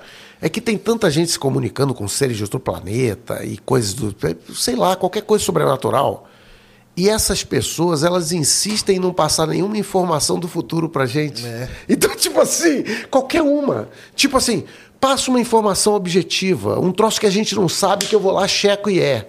Tá entendendo? Tipo assim, ó, pega o hidrogênio, faz isso com nitrogênio, põe a 300 graus, você vai ver acontecer isso. Basta um negócio desse tipo dito por um leigo que você assim, cara, tem coisa aí. Exatamente. E misteriosamente, as informações são sempre informações de caderneta. Aquela informação que você tem o ensino médio, você sabe. Mas, tipo assim, não, não vem, é nada, nunca, né, não vem nunca aquela informação que você, por exemplo, é geofísico, tá? Nunca vem aquela informação que é um detalhe que você sabe que só um cara que entende muito daquilo poderia falar, né? falar. Nunca é. Sempre é alguma coisa superficial do tipo, não, é uma energia, é um negócio. Sempre é assim. Né? É isso mesmo. Isso aqui é, que é dureza, né? Não dá pra. E agora o Varginha aí, tá, galera? O Varginha tá que tá. Os caras tão. Agora o cara falou que achou uma foto que um C-17 pousou em Campinas. Olha. Lá com o ET de Varginha. O cara tá oferecendo 200 mil dólares se você chegar com uma foto do ET de Varginha. Verídica. Bom, um essa parte da foto. Então, vou contar uma aqui para você, não sei se você lembra dessa. O início da internet, eu não cheguei a comentar a minha vida de outras coisas, porque, gente, eu mexo com outras um milhão de coisas. Então, eu gosto de filosofia. A parte que eu mais entendo é computação. Então, é filosofia, matemática, computação, história. história. Eu falo muito de história e tal, antiga, né? E tal. É então, o que acontece é o seguinte: esse, essa, é, essa, essa fenomenologia aí que você está dizendo aí do ET de Varginha, dessas coisas todas, eu, cara, eu, eu pesquisava essas coisas, eu sempre levo tudo a sério. Então, por exemplo, se alguém chegar para mim e disser, Paulo, eu vi um negócio, eu vou lá ver, cara. Eu, eu sempre acho que é possível. A, na hora que a gente investiga isso, é que a gente vai vendo no detalhe que tem alguma. Sempre tem uma coisa que não fecha, entendeu? É, e, e, assim, a minha experiência com, com esse tipo de coisa é que isso está mais no domínio da mente humana uhum. do que no domínio, vamos dizer, da realidade física. Então, são criações, fantasias. Nós vivemos em fantasia. Por exemplo, eu, eu falo às vezes para as pessoas assim: eu estou olhando você aqui. Não, estou vendo o Sérgio, não. Eu não tenho acesso ao Sérgio, gente. O que eu estou vendo aqui é outra coisa. Tem uma luz saindo de lá, fóton, está batendo na testa dele, tá vindo aqui, eu monto uma imagem, imagem. na minha cabeça. eu não tenho nem montada, né? acesso né? ao Sérgio lá, eu nem sei. E o que, que é Sérgio? Sei lá, porque se você pegar o Sérgio e for pegar um microscópio no braço dele, tem uma hora que tu não sabe mais o que, que é pele, o que, que é ar, o que, que é. Então é o seguinte, essas coisas são todas muito indefinidas, né? Ah, como é que estão as perguntas aí, Sérgio? Com certeza, não, tem muita coisa aqui. Tem pergunta aí na plataforma, Cris? Tem, Sérgio. Põe aí pra gente. Edu Moretti 23. Fala pessoal, tudo bom? Meu nome é Eduardo e eu falo do interior de São Paulo. Gostaria de saber, 65 milhões de anos atrás foi ontem na idade do universo. O que aconteceu e como aconteceu essa mudança de chave para que nós parássemos de ser bombardeados por coisas no espaço? Não paramos. Ah, né? sim, é. O pessoal quer saber por que, que não tem mais coisa grande aí? Tem. Que... Não, tem. Tem, né? A questão, esse ponto aí, é muito interessante que ele perguntou, por quê?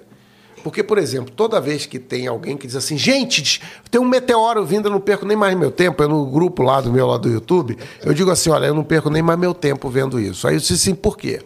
É uma conta simples. Então você chega e diz assim, vem cá, naquela época bateu aqui o Chicla Clube, não sei nem como é que pronuncia aquele negócio. Chique Chulub. É, Chique Chulub, lá que a gente nem sabe se foi meteoro ou cometa, mas bateu, então quer dizer que batia mais? Não, não, não, não batia mais. Não, batia mais, mas é há muito tempo atrás. Na época da formação do sistema solar, lá da Lua e tal, mas nessa época, 65 milhões de anos atrás, não era igual hoje. Aí você chega e diz assim, mas por que, que não bate hoje? Porque é raro. Então é o seguinte, ela vai bater um dia, mas é raro. Então a gente tem todas essas estatísticas e gente, eu vou dizer para vocês, pode dormir tranquilo. tranquilo. É claro. o seguinte, a chance de estar tá vindo aqui um asteroide de um tamanho significativo que vai causar uma grande catástrofe aqui, ela é mínima. Aí vocês, por quê? Porque a gente está falando de um negócio que acontece a cada milhões de anos. Quantos anos vocês vivem? E o pior é que o pessoal às vezes quer que seja esse ano, tá, ô Sérgio? Não é só durante a vida, não. Vai acontecer esse ano. É mês que vem, tá? Então, gente, a chance é mínima disso acontecer. Então, na realidade, nesses tempos, vamos dizer, 65 milhões de anos foi ontem.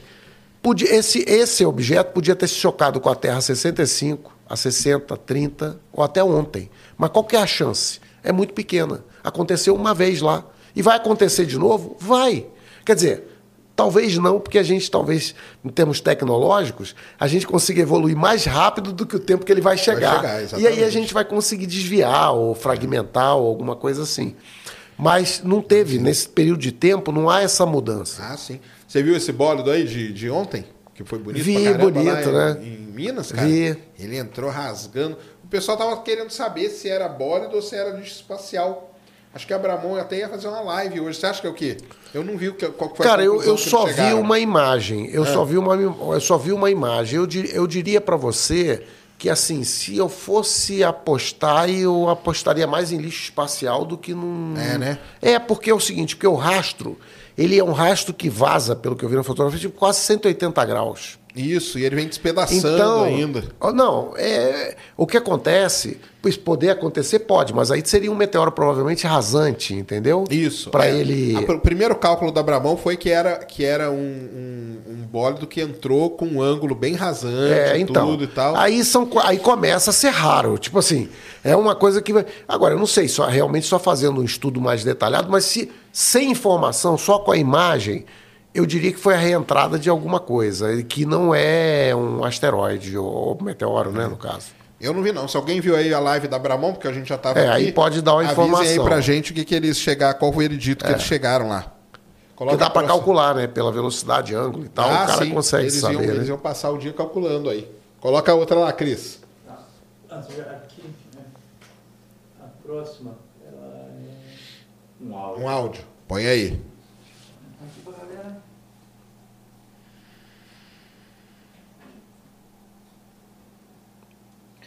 Fala, Sérgio. Sergião. Fala, Paulo. Aqui é o Felipe de Belo Horizonte. Eu quero uma indicação de um telescópio para observar a Lua e os planetas. É, qual modelo vocês indicam aí? Que tipo de telescópio é, seria mais indicado para observar planetas e a Lua?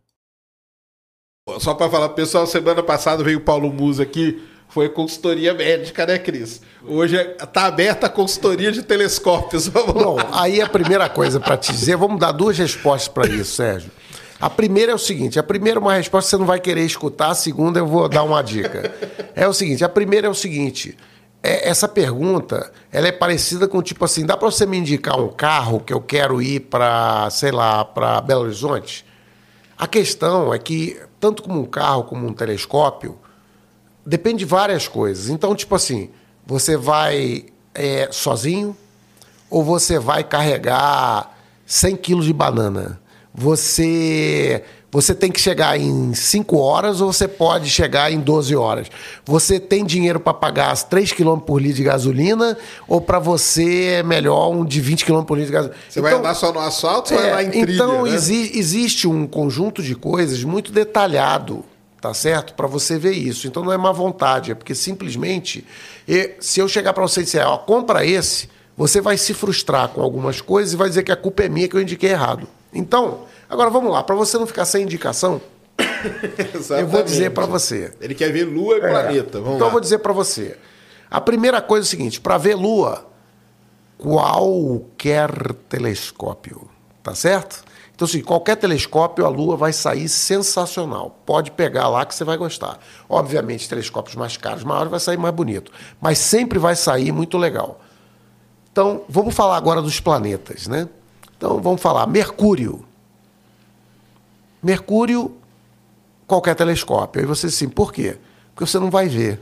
então é o seguinte: o planeta fica muito próximo do horizonte sempre. Ele até apresenta fases, mas ele, o diâmetro dele é pequenininho, é difícil de ver.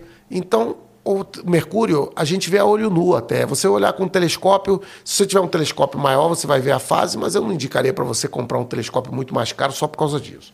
Aí dá pra você colocar aquele filtro e fazer a cauda, né? De Mercúrio, a cauda de sódio dele, né? É Dá, uma dá, coisinha fazer, né? dá pra fazer, mas aí o cara tem que ter Tem um. que ser um- é, um tem a que ser mais, uma né? coisa mais legal Tá. aí. Aí, por exemplo, Vênus. Vênus é. Você, qualquer telescópiozinho, esse que você comprou para a Lua, um telescópio barato, ele vai ver as fases de Vênus. Tá certo? Então, óbvio. pessoal, né, que Mer- Mercúrio tá muito perto, tá, tá muito longe, é muito pequeno, então você não vai ver característica nenhuma.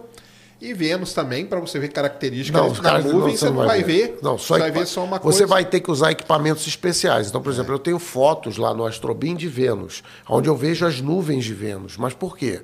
Aquilo é um telescópio grande com filtro especial. Então esquece. Isso. Não é uma coisa que você vai ver as fases. Então vai ver como se fosse a Lua, né? Sim, vai ter a fase, quarto crescente, quarto minguante, aquela coisa. Aí vamos para o planeta seguinte. A Terra, bom, vocês já estão aqui, não precisa usar o telescópio para ver. Marte. Marte é a maior frustração que existe, Sérgio. Porque a gente tem todo aquele hype com Marte, né? Aquela coisa de pô, ter vida em Marte, canais e tal, as histórias, descemos nave lá, pô, o Musk vai colonizar e tal. E a gente esquece de alguns detalhes. Que, primeiro, Marte é muito pequeno. Então, o Marte. pessoal, metade tamanho da Terra. É, Marte é pequeno, gente. Marte é pequeno. É um pouco maior que a Lua. Então, o que a Lua é do tamanho do Brasil, né? Se eu botar a Lua assim no Brasil, ela é do tamanho do Brasil. Marte é um pouco maior, é o dobro, mais ou menos. Então, o que, que acontece? Primeiro, Marte é um, é um planeta muito pequeno.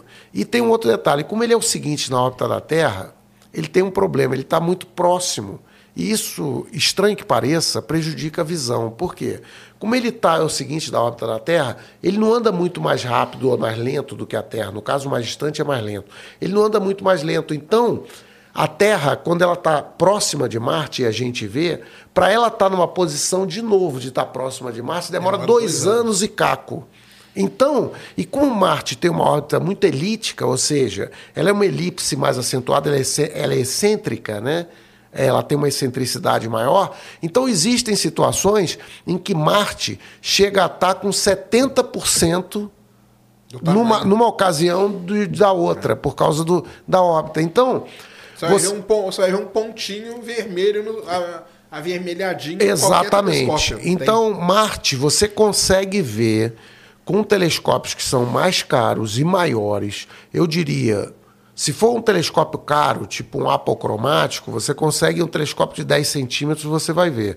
Agora, um telescópio um, comum, você vai precisar um refletor e tal, vai precisar de 15, 20 centímetros, e mesmo assim, nas épocas em que isso acontece a cada dois anos, que são alguns meses, e mesmo assim você vai ter que ter condições de céu legais, e mesmo assim você vai ver o quê? Uma manchinha que é uma calota polar e uma manchinha marrom ali no meio. Você não vai ver detalhes, entendeu? Então Marte, você vai ver o que o Sérgio falou, uma estrelinha vermelha. E isso é a cada dois anos, né? a gente chama de oposição. Então quando o pessoal fala, ah, oposição de Marte, oposição de Marte, é isso que você É, até o nome nesse momento. O né? nome oposição é exatamente porque ele tá tem o Sol, a Terra e Marte, que é o momento que está tá mais próximo, né? Isso aí. Porque quando ele está do outro lado, aí, é aí a gente está longe demais, ele está atrás do Sol, inclusive, né? Isso. Bom, aí o que que acontece? É, a, o planeta seguinte é Júpiter. Não, vamos falar dos asteroides, porque não são planetas, mas os asteroides, gente, você consegue ver com telescópios de 60 milímetros, tá? Então, os principais asteroides você consegue ver, tipo Palas, Vesta, Ceres, eles têm magnitude que oscila entre 8 e 10, tá certo? Então, você consegue ver com esses telescópios de 60 milímetros, obviamente não do centro de São Paulo, tá certo? Mas você vai para um lugar que tem um céu razoável, você vai conseguir vê-los. Aí você tem que achar as cartas para ver, você vai ver uma estrelinha. Mas você vai ver aquela estrela e você vai esperar uma hora, vai olhar e vai ver que ela andou. Então. Sim é, os asteroides você consegue alguns deles, como eu citei. Para o seguinte, vamos para Júpiter. Para você ver Júpiter, você consegue ver uma bolinha com os satélites com qualquer telescópio. Um telescópio de 60 milímetros, você vai ver uma bolinha branca com os satélites sambando em volta, que são as estrelas. Quatro satélites, né? Uhum. Io, Ganymede, Calisto e Europa. Então, esses satélites são visíveis com binóculo, inclusive, se for um binóculo potente, né?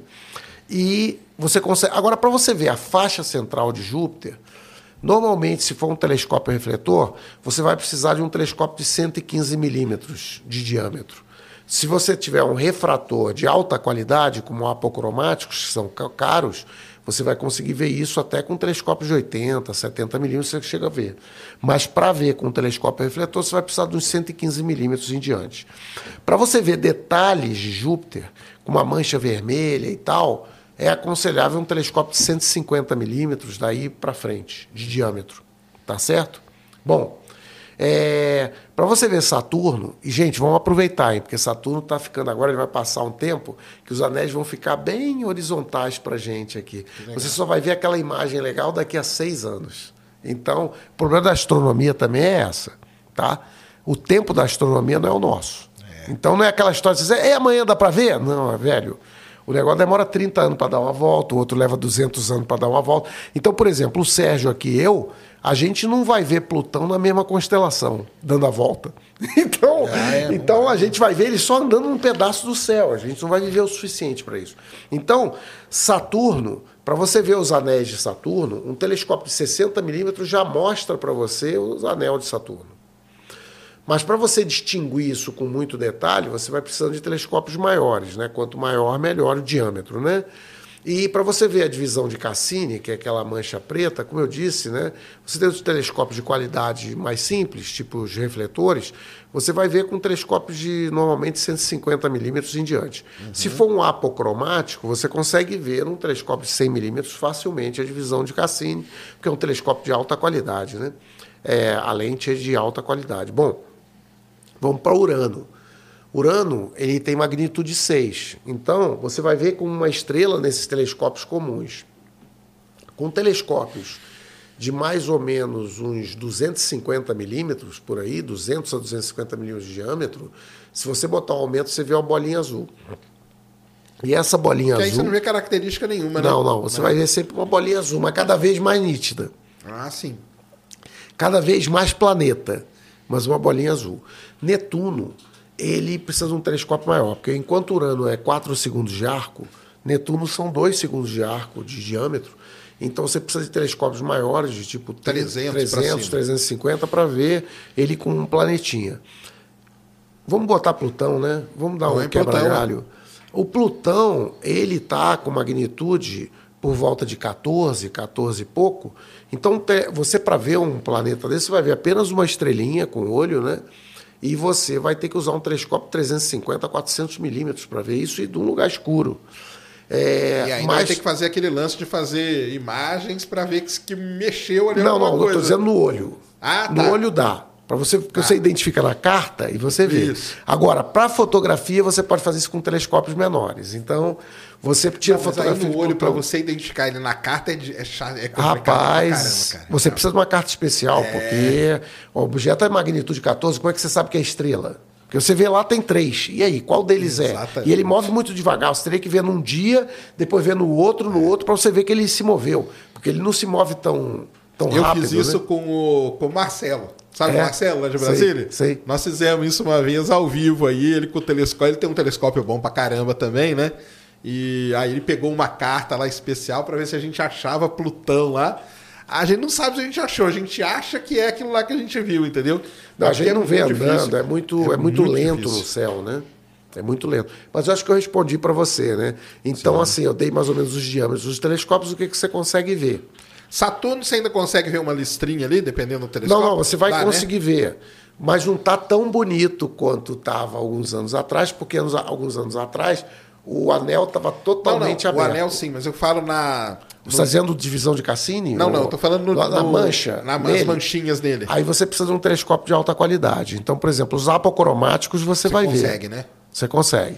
Agora, um refletor newtoniano, você vai precisar de uns 200 milímetros em diante. Até uma observação interessante, dá uma dica aqui.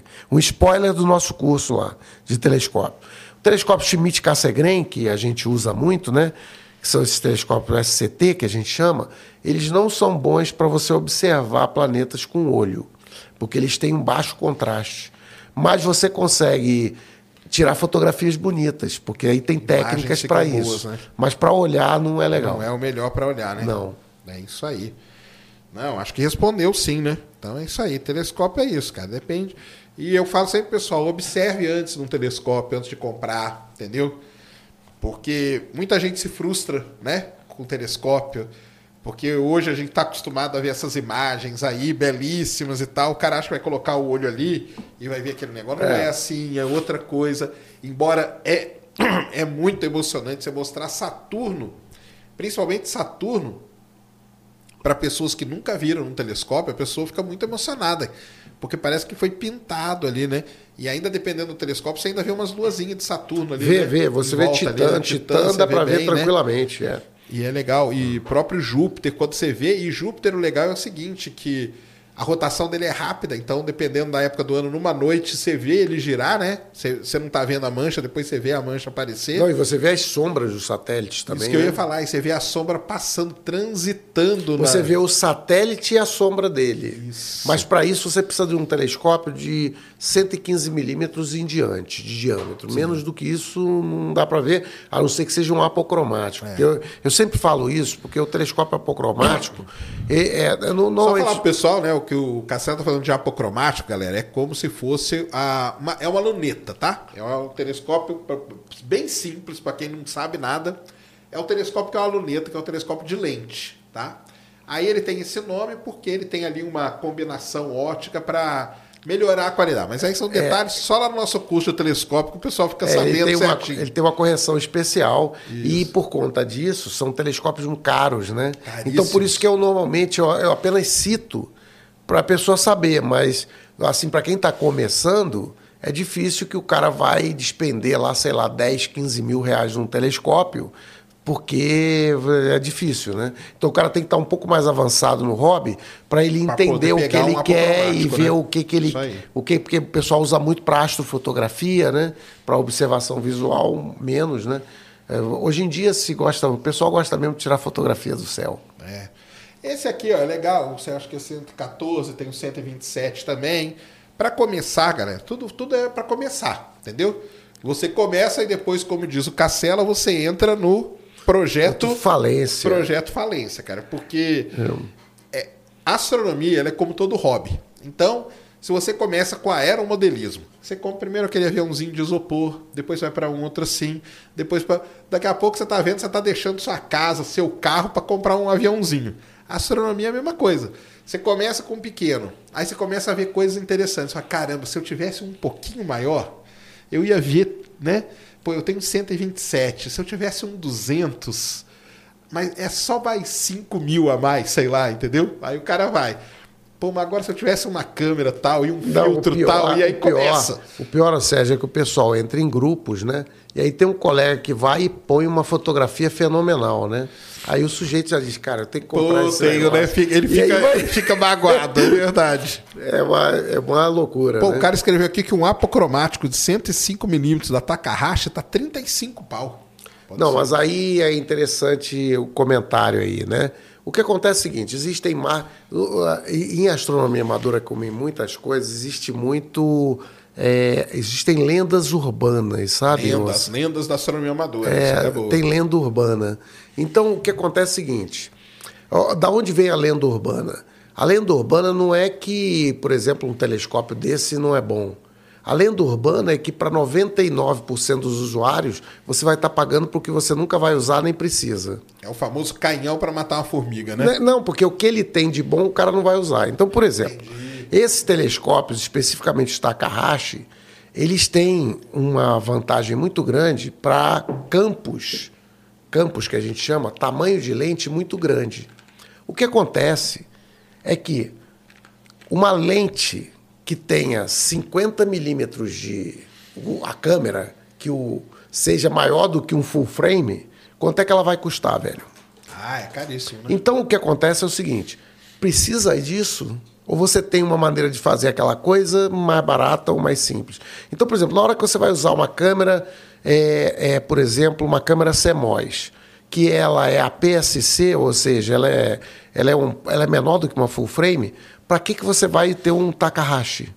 Porque não se, se você pegar um William Optics ou até um Ascar desse que é, que é chinês, se você tirar as duas fotografias, vai ser difícil o cara ver qual é a diferença de uma para outra. Por quê? Porque a vantagem que o outro cara tem, que é uma correção melhor de cor, um campo mais plano e principalmente um campo muito maior, é usado para pessoas que querem uma coisa muito específica. Uhum. Então, você tem telescópios aprocromáticos são muito mais baratos e que vão ter performance excelente. Entendi. Tá entendendo?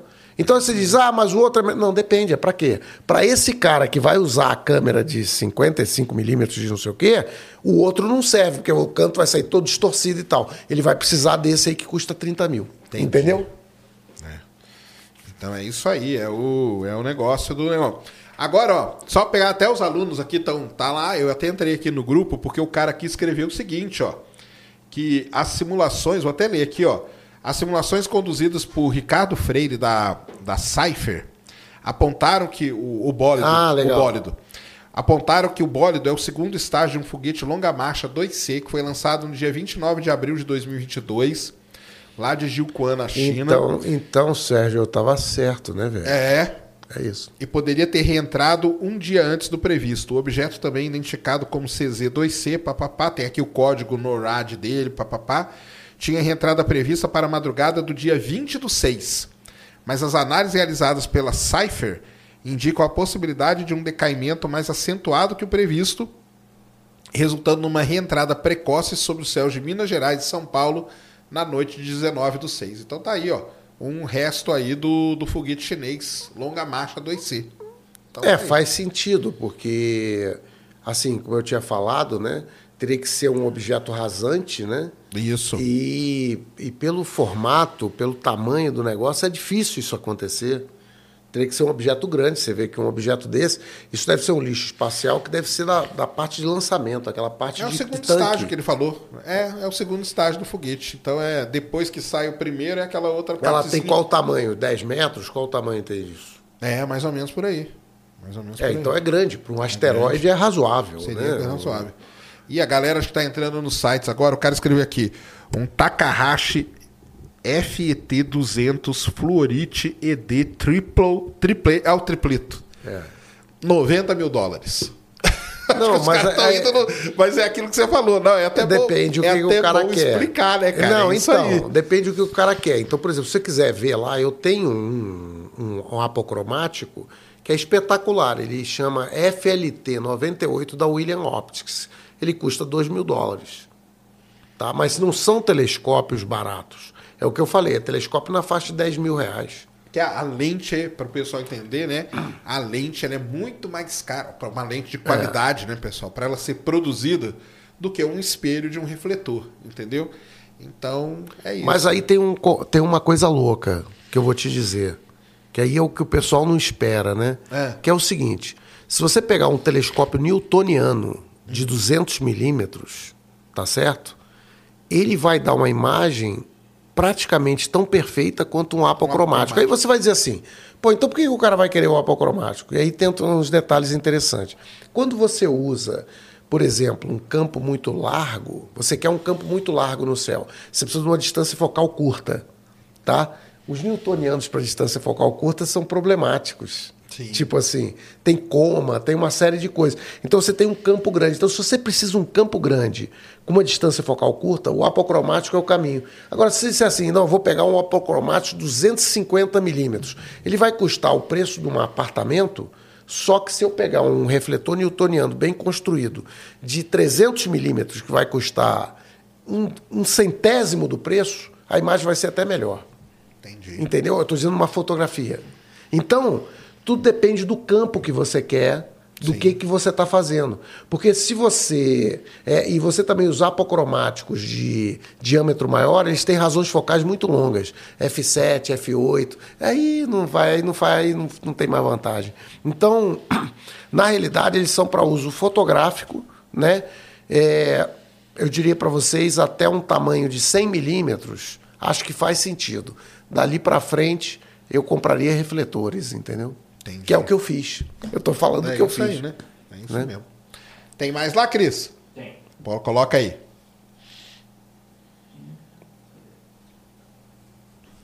Tem mais algumas aqui ainda. Boa. Põe aí pra Tem nós. gente, hein? Paulo Henrique. Meu nome é Paulo, trabalho com IA, visão computacional. Legal. Legal. Iniciei na astronomia com os vídeos do Sérgio em 2017, com 15 anos, e comprei telescópio graças aos vídeos do Paulo Pô. em 2018. Ou seja, a gente está falindo ele, Estamos né? falindo a galera aí. Você não tem ideia do quão feliz fiquei ao ver que vocês fariam um episódio. Valeu aí, Paulo. Na realidade, eu tenho até uma história para contar com relação a isso, né, Sérgio? Porque é o seguinte: o pessoal ficava me cobrando o tempo todo, eles até diziam assim. Pô, você brigou com ele, ele brigou com Ah, você. Eu falei, cara, aí, rapaz, tem. que coisa louca. Eu nem falei com o cara, o cara já tá arrumando briga. Não, o que acontece é o seguinte, gente, era o seguinte, eu tinha um problema, eu trabalhava, eu trabalhava no Banco Central, tá certo? E eu sabia que a minha relação com o Sérgio, ela tinha um potencial explosivo. Porque a gente se complementa em muitas coisas. Então, o que acontece? Eu trabalhando no Banco Central e eu começando alguma coisa com o Sérgio só ia me gerar problema, porque ele ia gerar demanda e eu ia dizer, bicho, não dá. Pô, o cara tem que fazer isso aqui. Então, o que acontece é o seguinte, eu me aposentei três semanas atrás. E aí, eu conversei com ele e falei, pô, agora vai, velho. Agora então, deu certo. aí a gente está armando um monte de coisa, aí a gente está com um monte de ideia. Então, é, na realidade, isso não foi feito antes. Por si, eu não podia vir para São Paulo, era difícil. É, uma- Agora eu já estou aqui. Então, assim. é, então agora a coisa vai, vai andar. Vai, vai sim. Põe a outra lá, Cris. Agora a outra aqui, Ah, ela é, é vídeo. oba. Vídeo é melhor, hein? É. Aqui, aí, aqui, ele mandou, Opa. mandou acho uns três vídeos aqui. Oxe. Vai lá. Põe lá. Será que é um UFO aí pra gente ver? Vamos ver. É o Edu Vamos ver. Moretti. Vai lá. Vamos ver. Aí. Fala pessoal, tudo bem? Sou eu, Eduardo, mandei mensagem agora há pouco. Gostaria de saber o seguinte: é, por que, que a influência gravitacional do Sol chega até um pouco depois do cinturão de Kuiper e o calor não chega até lá? Sei que algumas coisas não se propagam no vácuo, mas a- o calor e a radiação seguem o mesmo princípio? Chega, na realidade chega tudo. É. Não, e também não é que ela, a influência gravitacional do Sol ela vai além do É, não vai, vai é, não, ela, ela não vai só além do. Ela vai até outra galáxia. A questão é que o, o que ela influencia é, é milimétrico, você não consegue medir. Mas não, não existe isso. Existe, você continua, o calor, tudo isso vai na mesma, na mesma vai, vai diminuindo, né? Só que vai, vai tendo um, um decaimento, né? Esse Tanto decaimento é aquela quadrático, do... é, né? Isso aí, que decai com o dobro, o quadrado da distância, né? A força gravitacional. Aí o calor tem que pegar a equação lá de transferência de É calor. por, causa, é por causa da densidade. O que acontece é o seguinte: imagina, por exemplo, uma esfera. E agora imagina uma esfera maior. E você tem um ângulo, um cone ali. Tá certo? O que passa no primeiro trecho é o que passa no segundo. E a relação entre eles aqui é quadrática em relação à distância. Então é exatamente isso que explica como que é o decaimento, porque o fóton que passou ali, gente, é o mesmo que vai chegar no outro. Apenas a densidade vai ser diferente porque vai ser numa área maior, porque está mais distante, né? O volume vai ser maior. Isso mesmo. Valeu aí. Põe a outra. É outra dele também? Isso. Põe lá.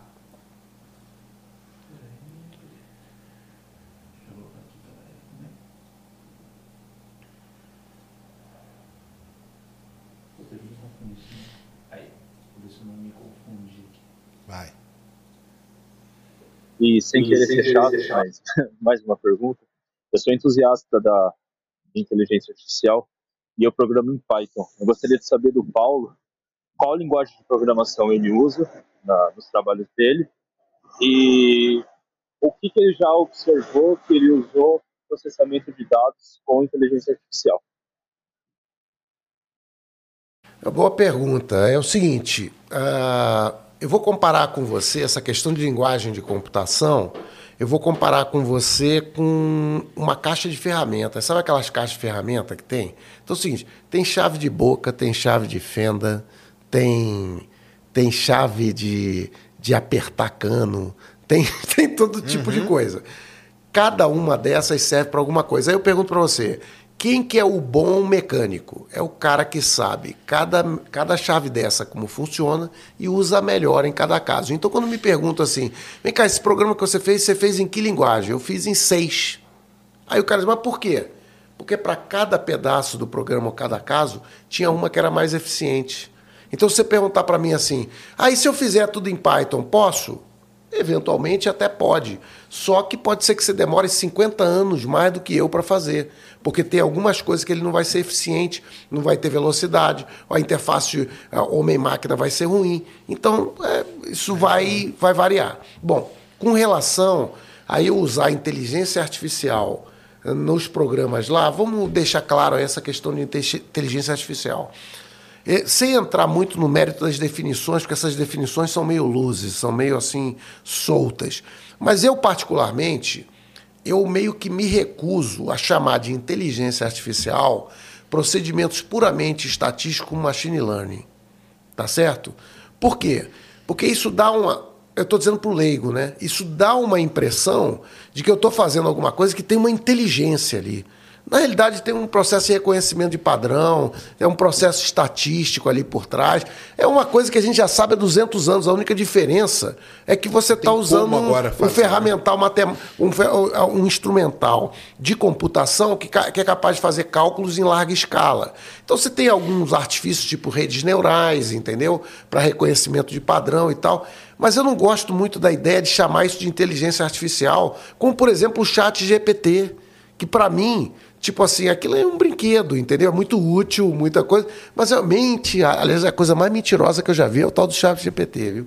E mente que é uma loucura. Mas aí o que, que acontece? Então vamos lá. Então, em termos de inteligência artificial, no sentido leigo da coisa, que tem uma inteligência por trás, não, não uso nada, nem tem, esse troço não existe praticamente. Agora, em termos de ferramentas estatísticas, que são, por exemplo, análise de cluster, é, machine learning, todo esse tipo de coisa, aí o que acontece? esses usos normalmente eles existem, mas eles estão embutidos em alguma, algum procedimento. Eu vou dar um exemplo para vocês. Por exemplo, eu vou usar uma biblioteca, tá certo, de cálculo, que eventualmente usa o TensorFlow, né? E usa, por exemplo, algumas coisas pré-programadas para uma determinada situação. Então, no meu programa tem inteligência artificial. Tem o machine learning, mas não fui eu que fiz. Eu estou dizendo o seguinte: simplesmente tem um pedaço do programa que usa aquela ferramenta que já está padronizada, já está organizada. pronta, né? E eu simplesmente. tá aquilo está embutido. Em nenhum momento eu programei alguma coisa com. Ou seja, se você quer saber se eu montei uma rede neural para tentar é, detectar, ou não-. Aí você pergunta assim: por que, que eu não fiz isso? Bom, eu não fiz isso primeiro porque dá um trabalho do cacete, Sérgio. Ah lá. Então é o seguinte: você pegar uma, uma, uma rede neural e tentar do zero, tipo, você tem um problema novo e vai tentar. Cara, é um Deus nos acusa, você vai se dedicar àquilo que nem um doido.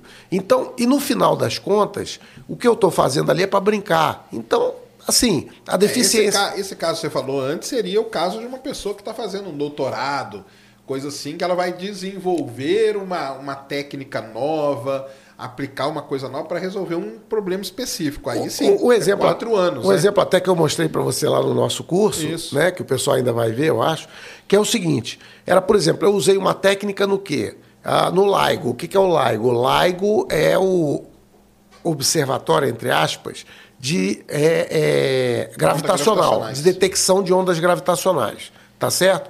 Então, esse observatório, ele gera, num evento, por exemplo, um merger de estrela de nêutrons, ele gera um, um volume tridimensional no espaço e uma universidade nos Estados Unidos, ela detecta lá para mim quais são as galáxias naquele volume tridimensional, manda a lista para mim. Aí eu usei um mecanismo, tá certo? De, entre aspas, machine learning, ou, que foi o quê? Eu fiz uma análise tipo K-means de cluster que eu peguei eu divido os, os clusters nos telescópios para que eu otimize isso em termos de observação. Agora, vocês assim, tem alguma coisa aí sofisticada? Não, não tem, gente. Isso aí é uma coisa simples. São ferramentas meio pré-formadas que fazem isso. Então, assim, tem muito hype nisso aí, né? É muito útil para muitas coisas, mas não vamos pensar que tem inteligência por trás disso aí que não tem, não. Eu falo pessoal, tanto que antes tudo isso chamava-se estatística multivariada. Só que era um nome muito feio. Machine Learning é mais bonito, né?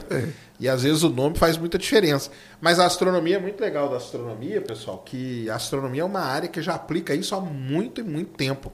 Análises estatísticas e tudo mais, é, análise de, de agrupamento, né, de cluster, igual disse o Paulo, e outras técnicas, né, próprias redes neurais e tal, boa parte dessas coisas aí, boa parte nasceu na astronomia se popularizou depois, principalmente nos veículos de busca. Tanto que o Google, um algoritmo muito famoso do Google, era um algoritmo que um astrônomo fez para procurar exoplaneta. O cara falou: caramba, é isso que eu preciso aqui para fazer análise de padrão. E aí ele embutiu lá dentro. Então é assim. é, E, e tomem cuidado também com esse negócio de sair usando do mesmo jeito do telescópio essas ferramentas têm isso também. Às vezes o cara quer usar a rede neural convolucional, não sei do que, não sei do que. Na verdade, ele resolveria o problema dele com um PCA simples ali e tá tudo bem. Então tome cuidado com isso também. Ah, isso é muito comum, né? Muito, muito comum. Coloca outra lá, Cris. Aqui é do Gabriel. Grande, o Gabriel hoje não mandou vídeo. Gabriel é um, é um assistente, assistente, igual a gente fala, assíduo daqui, lá de Santa Rita, Sapucaí. Boa noite, Paulo e Sérgio. Há vários satélites artificiais orbitando a Terra. Seria possível criar planetas artificiais?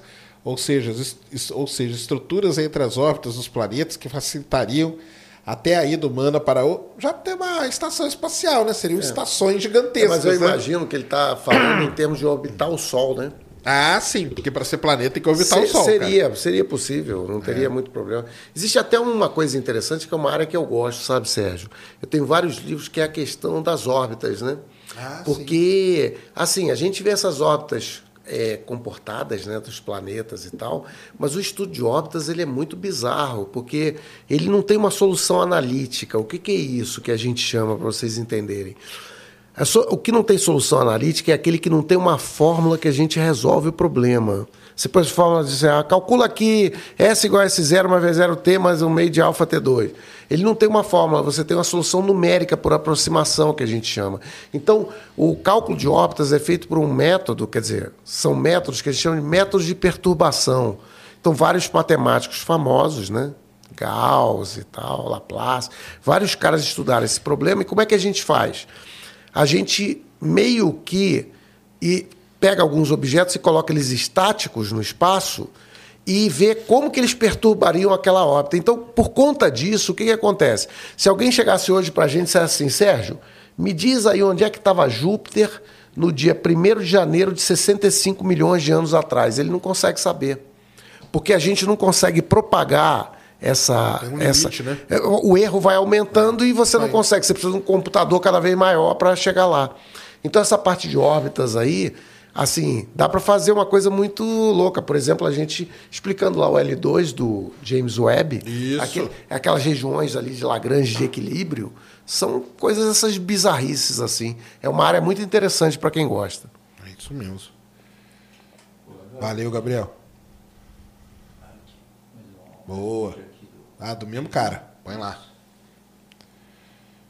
Legal, galera. Vídeo, áudio e texto é o mesmo preço, então mandem vídeo. E eu prometo que essa vai ser a última pergunta, tá bom? É, eu vi ó, um tempo atrás o Sérgio falando sobre a questão que a Lua está se afastando da Terra. E a gente sempre vê é a questão de a, a gravidade puxando as coisas. O que, que a- faz a Lua se afastar da Terra? Boa.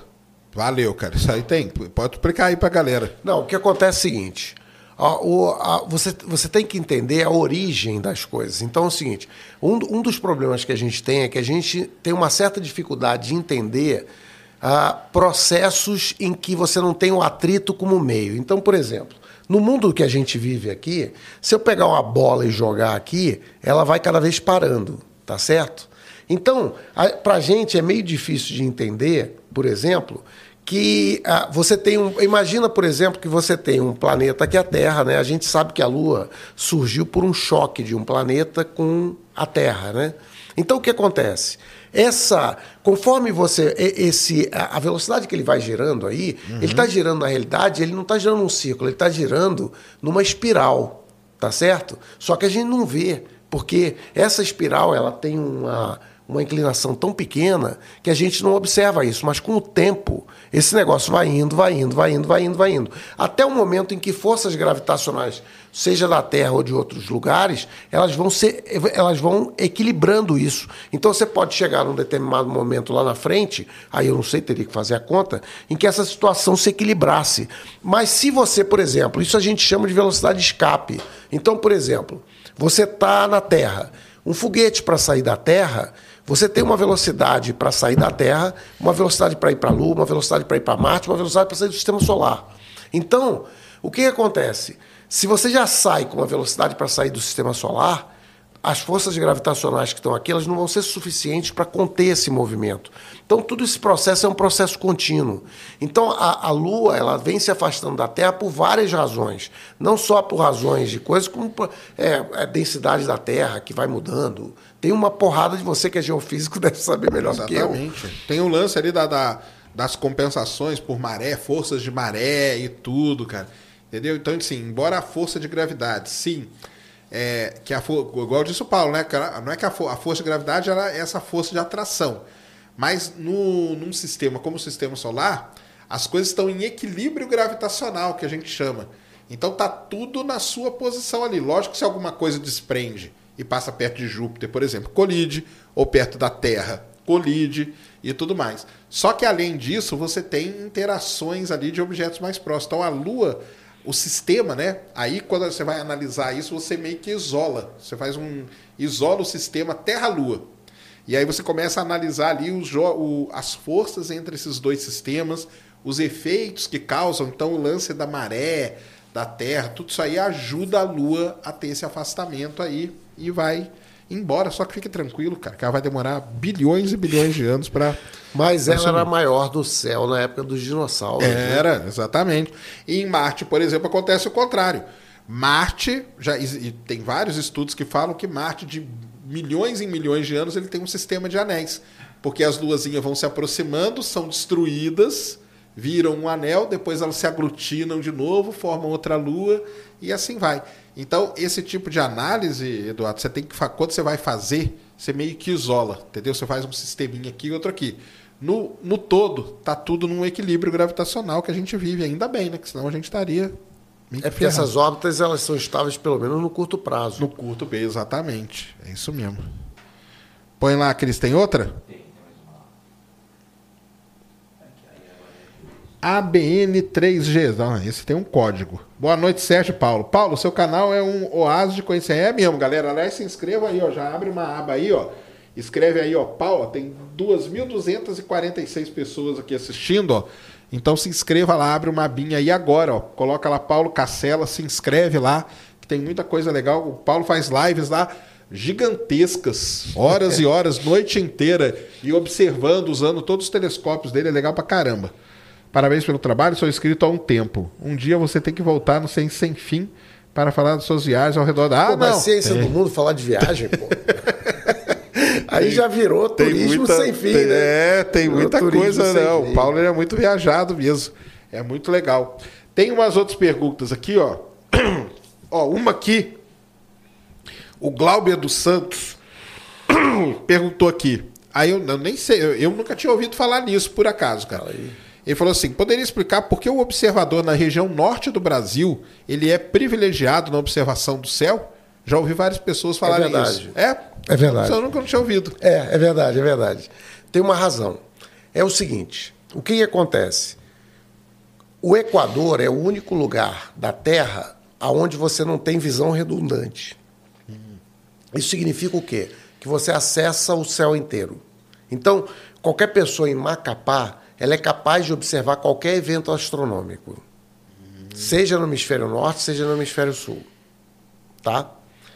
Quando você vai para o sul, conforme ou vai indo para o norte, cada vez o céu vai ficando mais repetitivo, até você chegar no polo sul ou no polo norte, Tudo. que o céu é exatamente o mesmo toda noite. Ele só gira, tá? Então o que acontece? O observador em São Paulo, ele vê menos coisa do que um observador em Recife que vê menos coisa que um observador em Belém.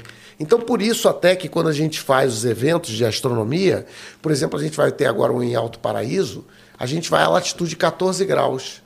Porque esses 14 graus para 23 aqui, que são 9, faz, faz uma diferença. Uma diferença né? É 9 graus acima no norte que você vê. Então, o pessoal que não consegue tirar fotografia, observar, por exemplo, um objeto famoso, Galáxia de Andrômeda. Para você ver a galáxia de Andrômeda no Rio Grande do Sul, é muito mais difícil do que você vê em Recife. Ah, sim. Entendeu? Entendi. É mais por isso. Ah, eu nunca tinha ouvido falar, mas tá aí. É, tá aí é uma curiosidade. Né? É, legal demais. O Lucas aqui falou: tem um Sky, tem a consultoria, ó. Tem um Skyview 114 barra 900 milímetros. Hum. Moro em Fortaleza e quero fotografar, até é bom pra gente falar disso. Quero fotografar o eclipse de 14 do 10. Qual equipamento recomenda para mim? Isso é uma boa a gente falar dos equipamentos. Você nem precisa de equipamento para fotografar. É sol, né, nesse caso aí, nesse bom, primeiro eu vou dizer, ó, cuidado com sol e telescópio, hein? É. Sol e telescópio é que nem o cara andar com arma é, no Na pescoço, cintura, né? é, é complicado. então é o seguinte, supondo que você está tomando todos os cuidados, como é que eu fotografaria o eclipse? Você tem duas formas. Uma primeira é você comprar um filtro especial tá? Para eclipse, né? Para sol, para observação é um... do sol. Aí você procura né? aí, ó, tem folhas de Milar que escreve, que é Mylar, é. tem a Bader também, né? Exatamente. Né? Isso aí vende até no Mercado Livre. Ele vem umas folhas assim, você compra e aí corta, você faz, corta e põe na frente. Na, na frente Agora, só lembrando que se esse troço cair e você tiver com o olho ali, a chance de você ficar cego é muito grande, tá certo? Então, faça então, direitinho, tá, cara? Se fizer. É, então é bom vocês ficarem de olho nisso. Então, agora tem um outro jeito que é mais simples e barato, que é de projeção. Você nunca vai meter o olho no telescópio, você pega uma folha de papel e joga uma certa distância da ocular. Isso. Você vai ver que o sol vai ficar projetado lá e você vai ver.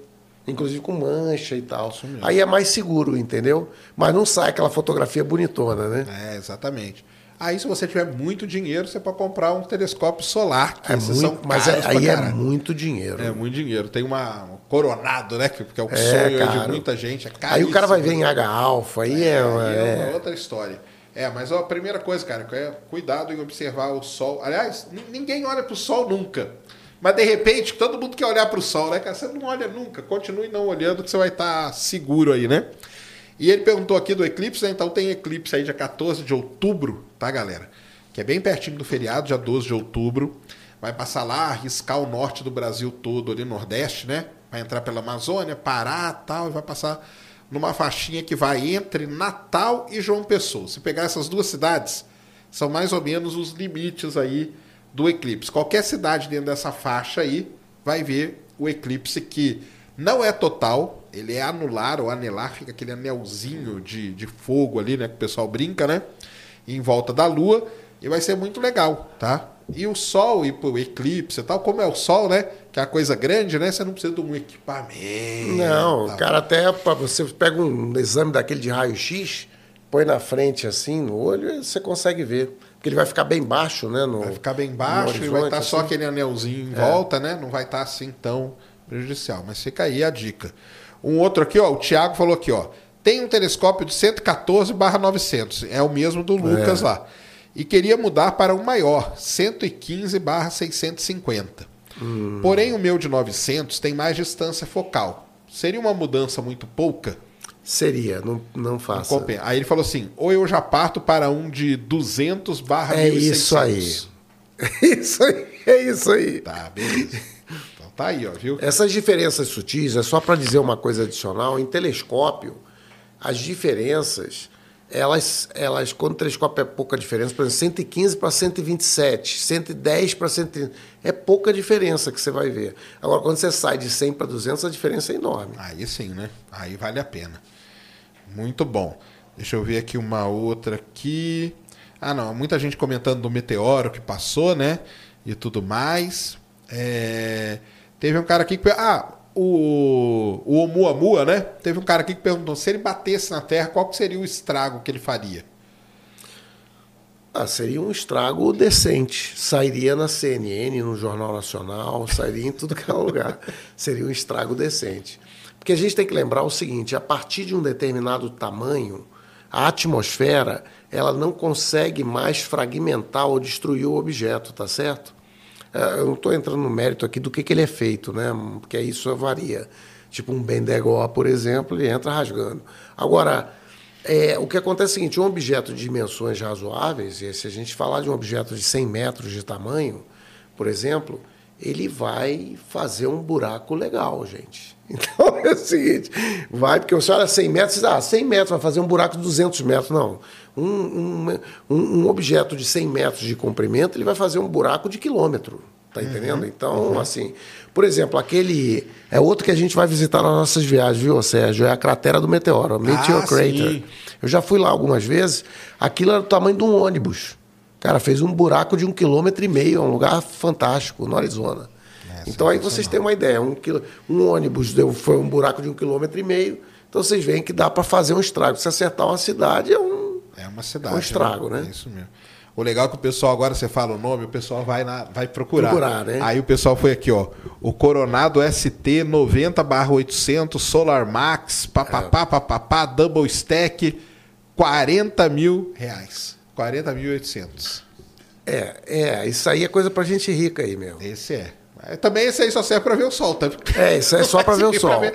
Aí o cara compra esse que quer ver a lua. Caramba, me falaram lá para comprar um coronado. Não, a diferença, a diferença é que esse coronado, então, por exemplo, qual a diferença do, do filtro para o coronado? É que quando você usa aqueles filtros ali que a gente está falando de Mylar e tal, esses filtros a gente vê o, o sol, apenas as manchas e tal, a gente vê todo o espectro do sol praticamente, né? Quando você usa um telescópio especial desse, ele é um telescópio de H-alfa. Então você consegue ver aquelas explosões solares, aquelas. É por isso que os caras pagam caro, porque você vê aquelas explosões, inclusive tem uns filmes mostrando tem. a explosão acontecendo e tal. E isso é até legal de falar, porque boa parte dessas fotos maravilhosas que você vê do Sol, com essas explosões e tudo, o cara não fala na foto, ele devia falar mas ele está usando um telescópio desse. É, ele está usando um telescópio E aí a desse. pessoa acha, ah, não, eu vou comprar um telescópio com é, filtro, não, você não, não vai não, ver, cara. Porque aquilo ali é uma coisa muito espe específica, né? Exato. Para aquele tipo de observação. E muita gente está comprando agora, porque o sol está entrando no máximo né, de atividade, Então a Coronado deve estar vendendo bastante telescópio aí, porque tem muita gente fazendo. É, isso é uma coisa até que eu falo, ó, o cara não coloca, cara. E aí vira meio que, para mim, vira meio que engana o pessoal, É. entendeu? Mas tem muita gente que faz isso, né? Porque Porque o cara fala, caramba, mas eu quero ver o sol desse jeito. Então eu falo, cara, é isso aí, você vai gastar esse 40 telescópio pau. caronado, não, não, mas inclusive, se você quer saber, se você pegar um PST 40, é o PST, Coronado PST, ele é o mais barato da linha, não sei quanto é que está custando hoje, sei lá, 700 dólares, alguma coisa assim. Esse telescópio você consegue ver as, a- essas coisas com o olho. Você mete o olhão lá e você vê. Ah, assim, as, a- aquela coisa toda assim, né? Aquelas Sim. fáculas, aquelas Isso. coisas assim, você vê tudo. Então, mas pequenininho, né? Por isso que os caras aí, telescópios maiores veem melhor. Mas só serve para o sol, como você falou, não, não serve para outra coisa. É isso mesmo. E muita gente aqui, cara, muita gente mesmo perguntando pra gente, pedindo pra gente falar um pouco do submarino. Opa! Vamos falar falar do Titanic, né? O, Então, o explicar pra galera, né? O, a empresa lá é uma empresa que faz isso, tá, cara? Não é o primeiro mergulho desse submarino, não. Ele já tinha mergulhado várias vezes. E é um tipo de, sei lá, passeio, turismo, que eu posso dizer. Do mesmo jeito que a gente tá falando do Coronado, né? Pra gente que tem muito dinheiro, visitar embarcações naufragadas aí pelo mundo afora. O cara tem esse gosto, cara. É, é eu gosto de mórbido, né? coisa que É se eu mórbido. falar, vocês vão falar, cara, o sacane é maluco, tal, mas eu gosto. Tem cara que gosta de ver barco naufragado. E só que se paga muito caro para isso. Esse submarino já tinha mergulhado aí. E aí ele foi mergulhar o Titanic, né? Para ver o Titanic. O Titanic, o problema dele, cara, é que ele tá muito fundo, né? É uns 3, 3 Quatro mil, 4 quatro mil, mil chega metros, 4 mil, né? quatro mil. 4 mil metros. Uma outra coisa que eu falo pessoal: o fundo do mar, cara, não é uma. Você vê no desenho, tudo liso. Porque o cara não vai desenhar do jeito que é, cara. Ele faz um negócio liso e desenha o Titanic ali quebrado. O fundo do mar não é daquele jeito. Você tem montanha, você tem fossa, você tem, né? É um negócio todo complicadíssimo o fundo do mar. Lembrem do acidente da Air France, quanto tempo demoraram para achar a caixa preta, porque ela estava enfiada num desses lugares aí. Então o fundo do mar é um negócio muito complicado. Os caras desceram lá, nem vi mais notícia e tal, mas estão lá, estão lá.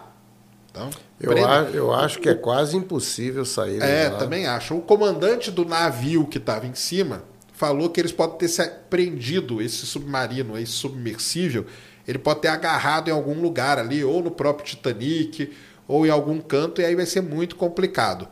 É, uma primeira coisa, tá, pessoal? Que tem muita gente falando que esse, que esse submarino levou a internet do Elon Musk. Ele não levou, cara. Porque a internet do Elon Musk é uma antena. Não tem como você descer uma antena dentro do mar, cara. E outra, a antena para ela funcionar, ela tem que estar ligada num cabo, Não, num tem até, tem até uma história interessante, Sérgio, que é o seguinte: essa área que eu mexi, né? Aham. Eu me formei. Então, o que acontece é o seguinte: a comunicação de submarinos ela é feita em baixíssima frequência. Então, o que, que acontece, gente? Não há propagação no, no mar, você não consegue propagar dados em grande volume.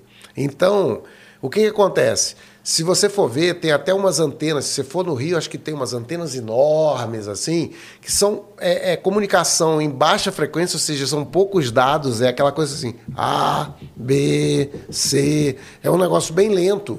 Então, como que era feita a comunicação? Alguns submarinos desses, eles têm um cabo que une ao cara e que ele pode fazer, fazer um tráfego de informação. Esse Que é o submarino, Tethered, né, que a gente fala. esse submarino específico não tem, tem. cabo Não tem, né? exatamente. Então, na realidade, é bastante temerário, né? Eu estava até lendo que um, teve um, um, um É, cara teve lá um que desses aí que, que, que não quis ir, porque quando, quando É. ele ficou sabendo como que era feito o submarino e tal. É um negócio meio experimental e não sei o quê. E o pessoal tá até brincando falando que o do Iberê é até melhor. Eu, eu não duvido, não, porque o Iberê tomou todos os cuidados com, com o submarino dele. E o de, aí eu falo, ah, que era movido ao joystick e tal. O ser movido ao joystick não tem nada, cara, porque o cara meio que ele quis mostrar que a simplicidade que é aquele equipamento que ele fez. Não tem nem escotilha, porque os caras iam ver numa tela de computador também, né?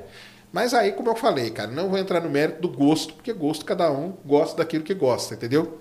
Agora, o problema é esse, né, cara? É você descer num negócio que não tem aí- todas as especificações. E aí começa, já estou até imaginando, Sérgio, na hora que acharem, porque vão achar, né?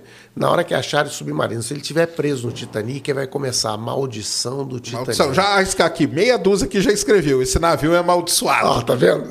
Esse navio é amaldiçoado. É isso mesmo, tem, tem isso também. Então, assim, estão falando que amanhã parece que a, a França ela é muito desenvolvida em, em equipamentos para Isso buscar vem coisa 10 no fundo do, do. Cousteau, né? É, exatamente. Vem 10 do Cousteau lá. E parece que amanhã a França está levando um equipamento específico dela lá para poder vasculhar, para ver se ele está tá preso ou não tá, se tá, o que, que aconteceu. Uns dizem que ele já implodiu, entendeu? Não dá para saber, nada disso, temos que esperar. Então não tem muito o que falar. Mas os caras foram lá para quê? Para ver o Titanic, né? E o Titanic? Você gostaria de ver o Titanic assim? Olha, eu vou te dizer, eu sempre gostei dessa história, escrevi até um artigo sobre isso, Sérgio. Porque o Titanic, ele por trás dele tem muitas coisas estranhas, né? Inclusive tem um livro que foi escrito é, alguns anos antes, né? Que descreve é, muito do que aconteceu com o Titanic, né? E ó, algumas características do próprio naufrágio, né? Que todo mundo já conhece pelos filmes e tal, mas tem uma característica específica chamada é, o navio misterioso, é o Mystery Ship.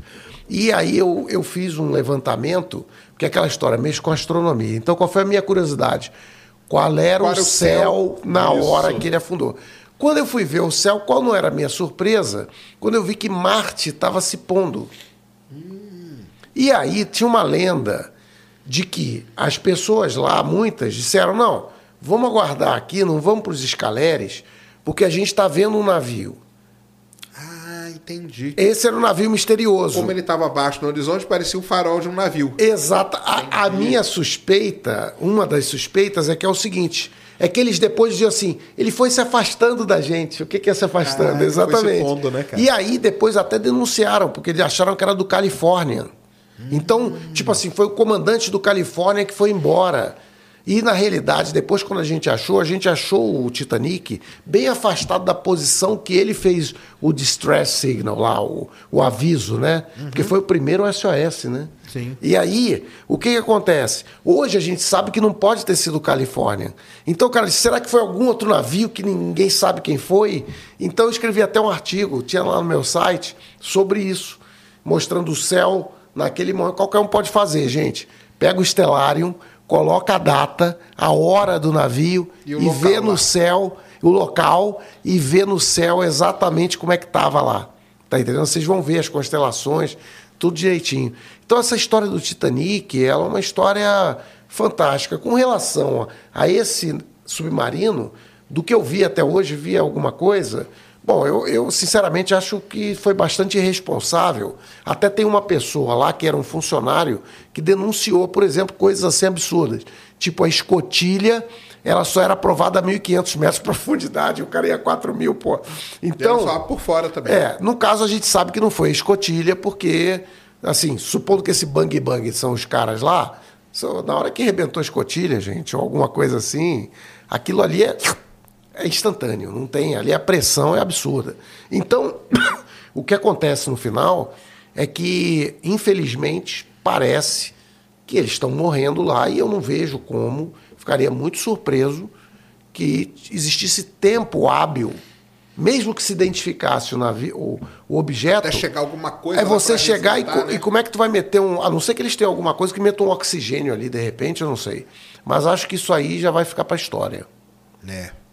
Realmente é uma, uma situação complicada tal. E isso aí o pessoal já comentou aqui, mas é que a imprensa falou, né? Que ele tinha levava a Starlink, né?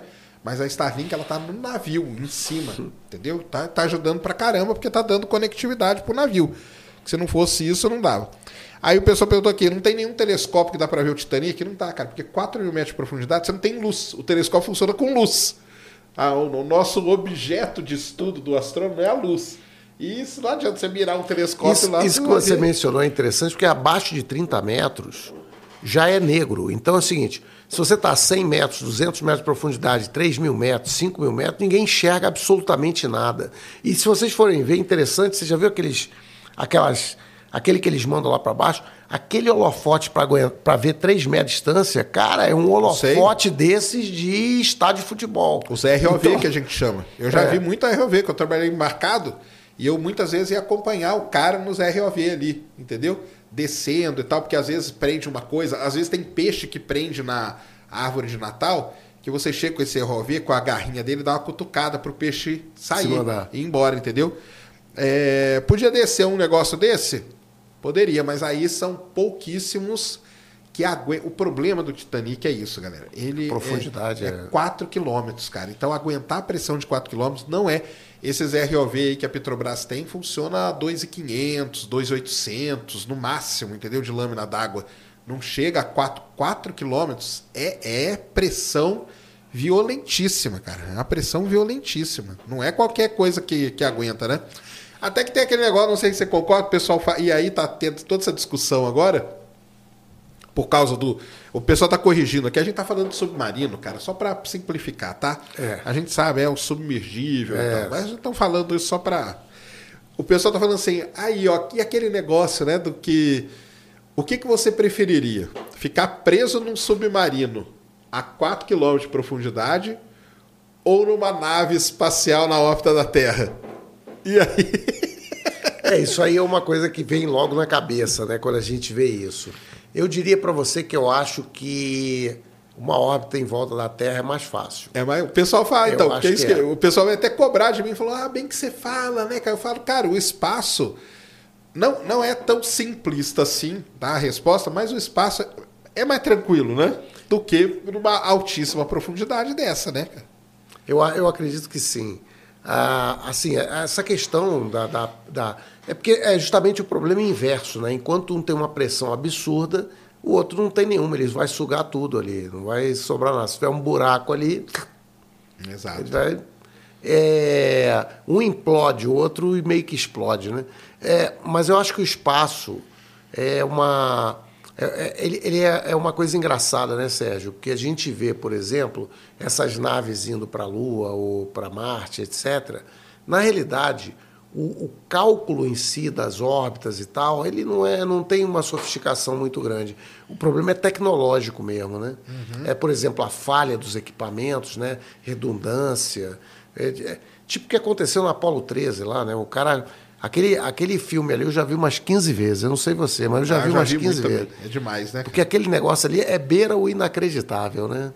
Exatamente. Aquele é um dos poucos que eu dou razão pro pessoal, que diz assim, não, o homem não foi na Lua. Mas ver que inventaram Apolo 13 também. Exatamente.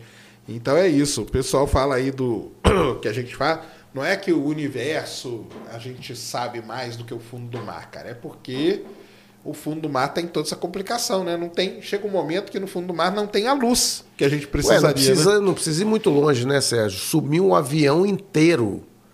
Um 777, a gente não sabe onde é que está. Tá, né? Se estivesse no espaço, a gente sabia. Saberia. O carro do Elon Musk, a gente sabe onde é que está, aquele carro que foi lançado. É. É isso mesmo. Um cara escreveu aqui: se fosse no espaço, seria mais fácil achar o objeto. mais ou menos isso. O. Ih, cara, como que fala seu nome aqui? Natsu, eu acho. O que acontece com o, cor... com o corpo de um humano se ele sair de um submarino a 4 mil metros de profundidade? Cara, esmagado, né? É, imediatamente, né, cara? Porque qual que é aquela regra mesmo? A cada 10 metros. Não, como que é? A cada 100 metros é um ATM, né? A mais, não é isso? É, eu não sei. Mas, mas é uma coisa a regra absurda. Da, do ATM. Como que é, um, é um absurdo. Eu é acho que é a, a, cada 100 metros. É uma atmosfera? Uma atmosfera a mais de pressão, não é? Mas é linear isso? Eu acho que é assim. Eu acho que é assim. Esse aqui, ó. Hã? O que, que ele fala aí? Uh, aqui, ó. 1 ATM igual a 1,01.10 e 5. Não, não, não. É não, é, não é isso. Não, não é que isso é uma atmosfera, né? É, o, é a pressão atmosférica aqui. Agora ele quer ver com o peso da água, né? Porque conforme isso. você vai afundando. Deixa eu ver se alguém falou o peso aqui. Vai aumentando, ó. né? Não, ele falou aqui, ó. A cada 10 metros é um ATM ah. a mais. Então, se o cara tá a 4 mil metros, são 400 ATM, né?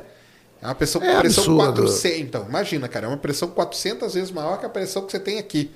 o seu corpo é esmagado imediatamente, né? É, não, não tem. É esmagado não. imediatamente, né? Não tem, não tem essa, tá?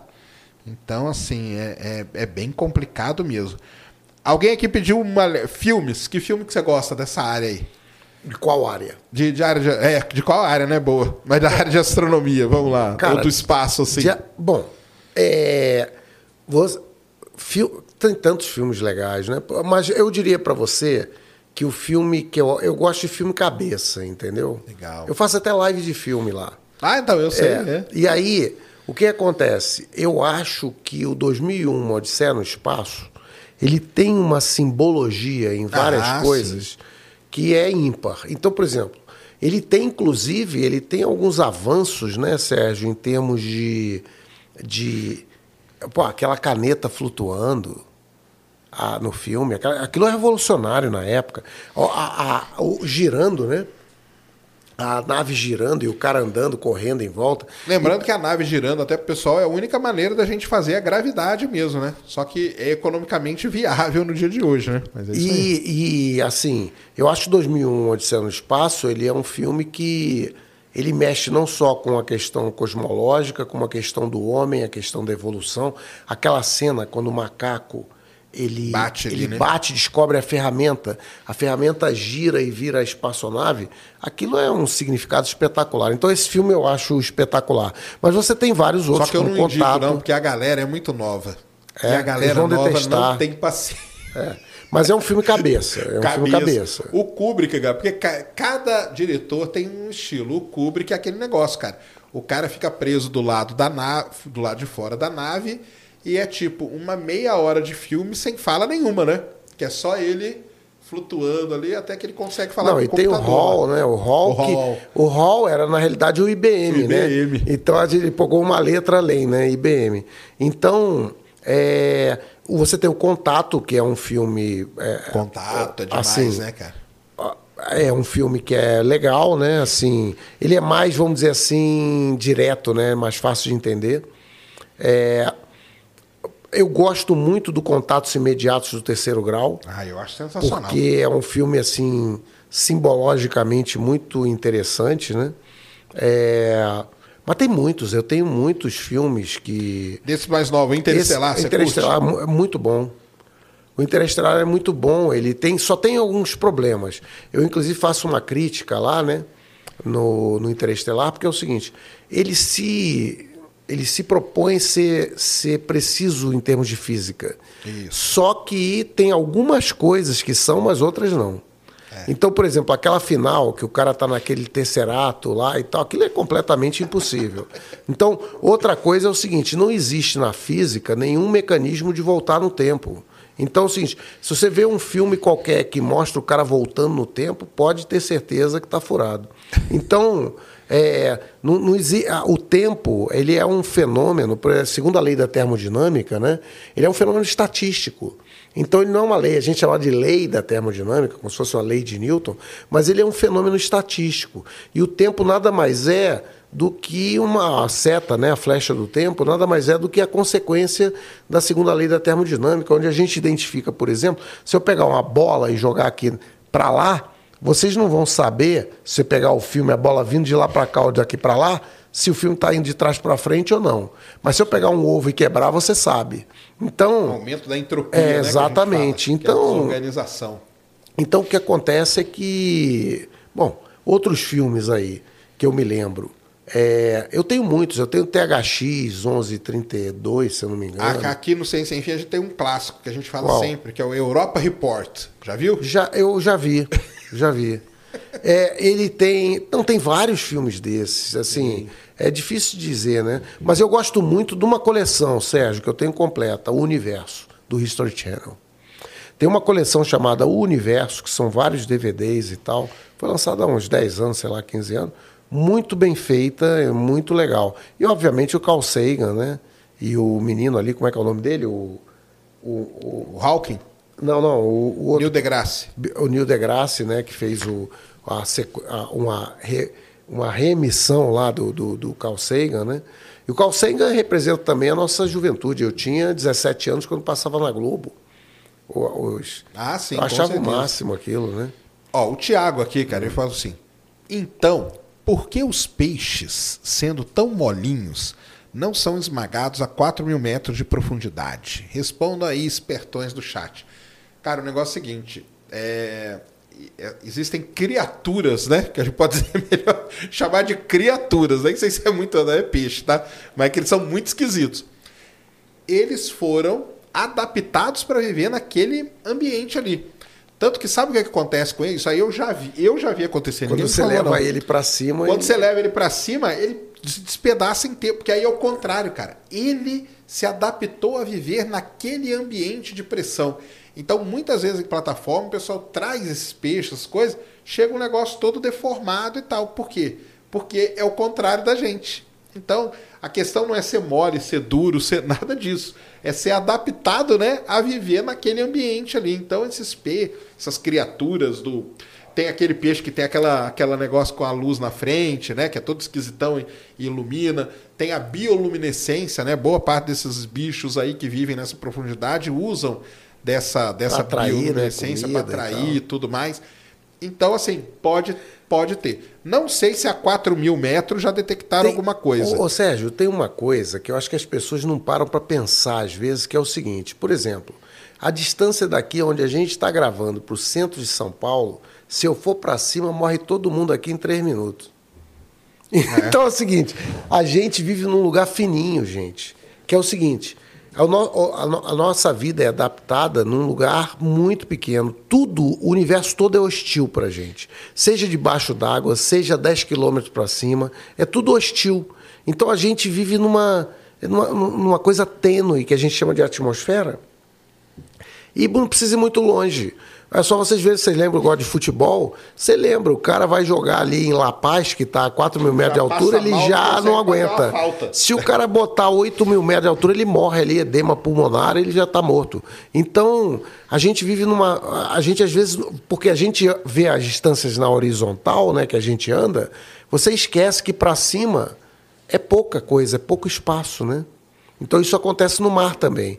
Então, como ele falou, se- os, os animais eles vão se adaptando, então ele tem uma construção né, biológica que permite ele resistir àquilo, mas que num outro ambiente aquela construção é, ela pode destruir ele, né?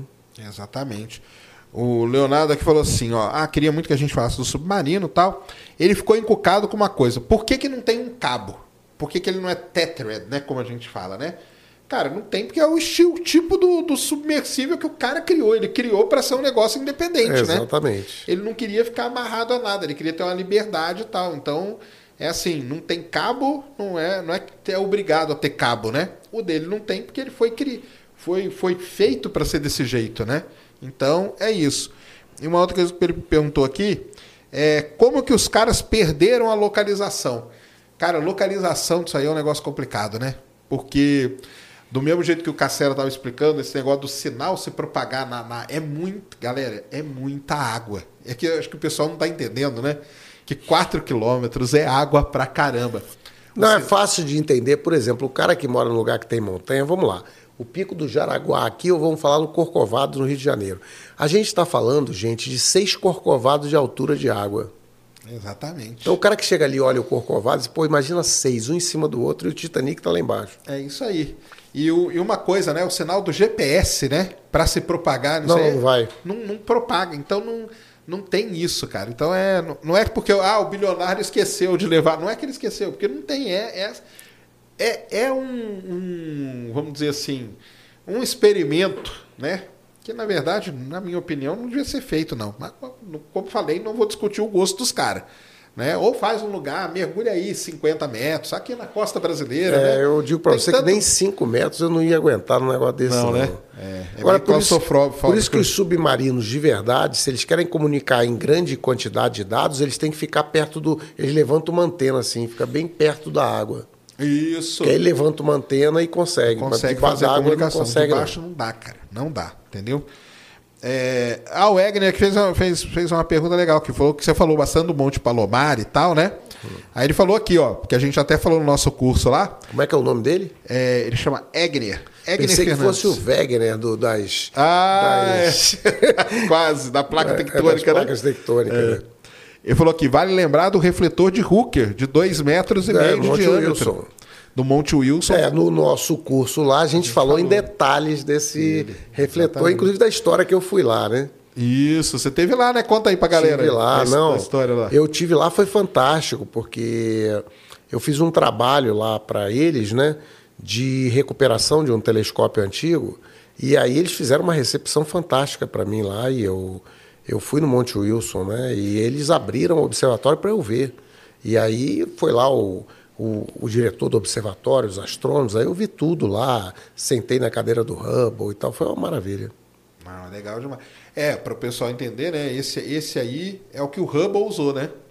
Esse é o que o Hubble usou, o Hooker, lá do Monte É, o Wilson. Hooker é dois metros e meio. Tem um outro de um metro e meio que é mais antigo lá também. É que tem é muito monte, né? Porque todos são montanhas. Então, o Monte Palomar é uma coisa, o Monte, Monte Wilson é fica em. Los Angeles, é assim, é, fica perto de Los Angeles. É, É tipo 30 quilômetros. isso aí. O Monte Palomar já fica entre Los Angeles e San Diego, San já é um Diego. pouco mais distante. É porque ali aquela região dos Estados Unidos é interessante, já que você tem o mar, depois você tem as montanhas É. bem altas ali, né? Onde o pessoal colocou esses, esses telescópios, né? Ah, o pessoal que tá falando ó, que já acharam um peixe a 8.500 metros de profundidade. Não, é. Você Pode teve achar. aquele, o batiscafo Trieste foi a 11 mil 11 metros mil, lá é, alguém falou na aqui. nas Marianas, né? Isso, então. É. Mas aquela vida, ela tá adaptada para aquela situação. Você tirar ela dali, cara, você é a mesma coisa que o Paulo falou, é levar a gente pro espaço, é, acabou. Os caras estão para viver naquele, naquele ambiente deles e não tira eles de lá.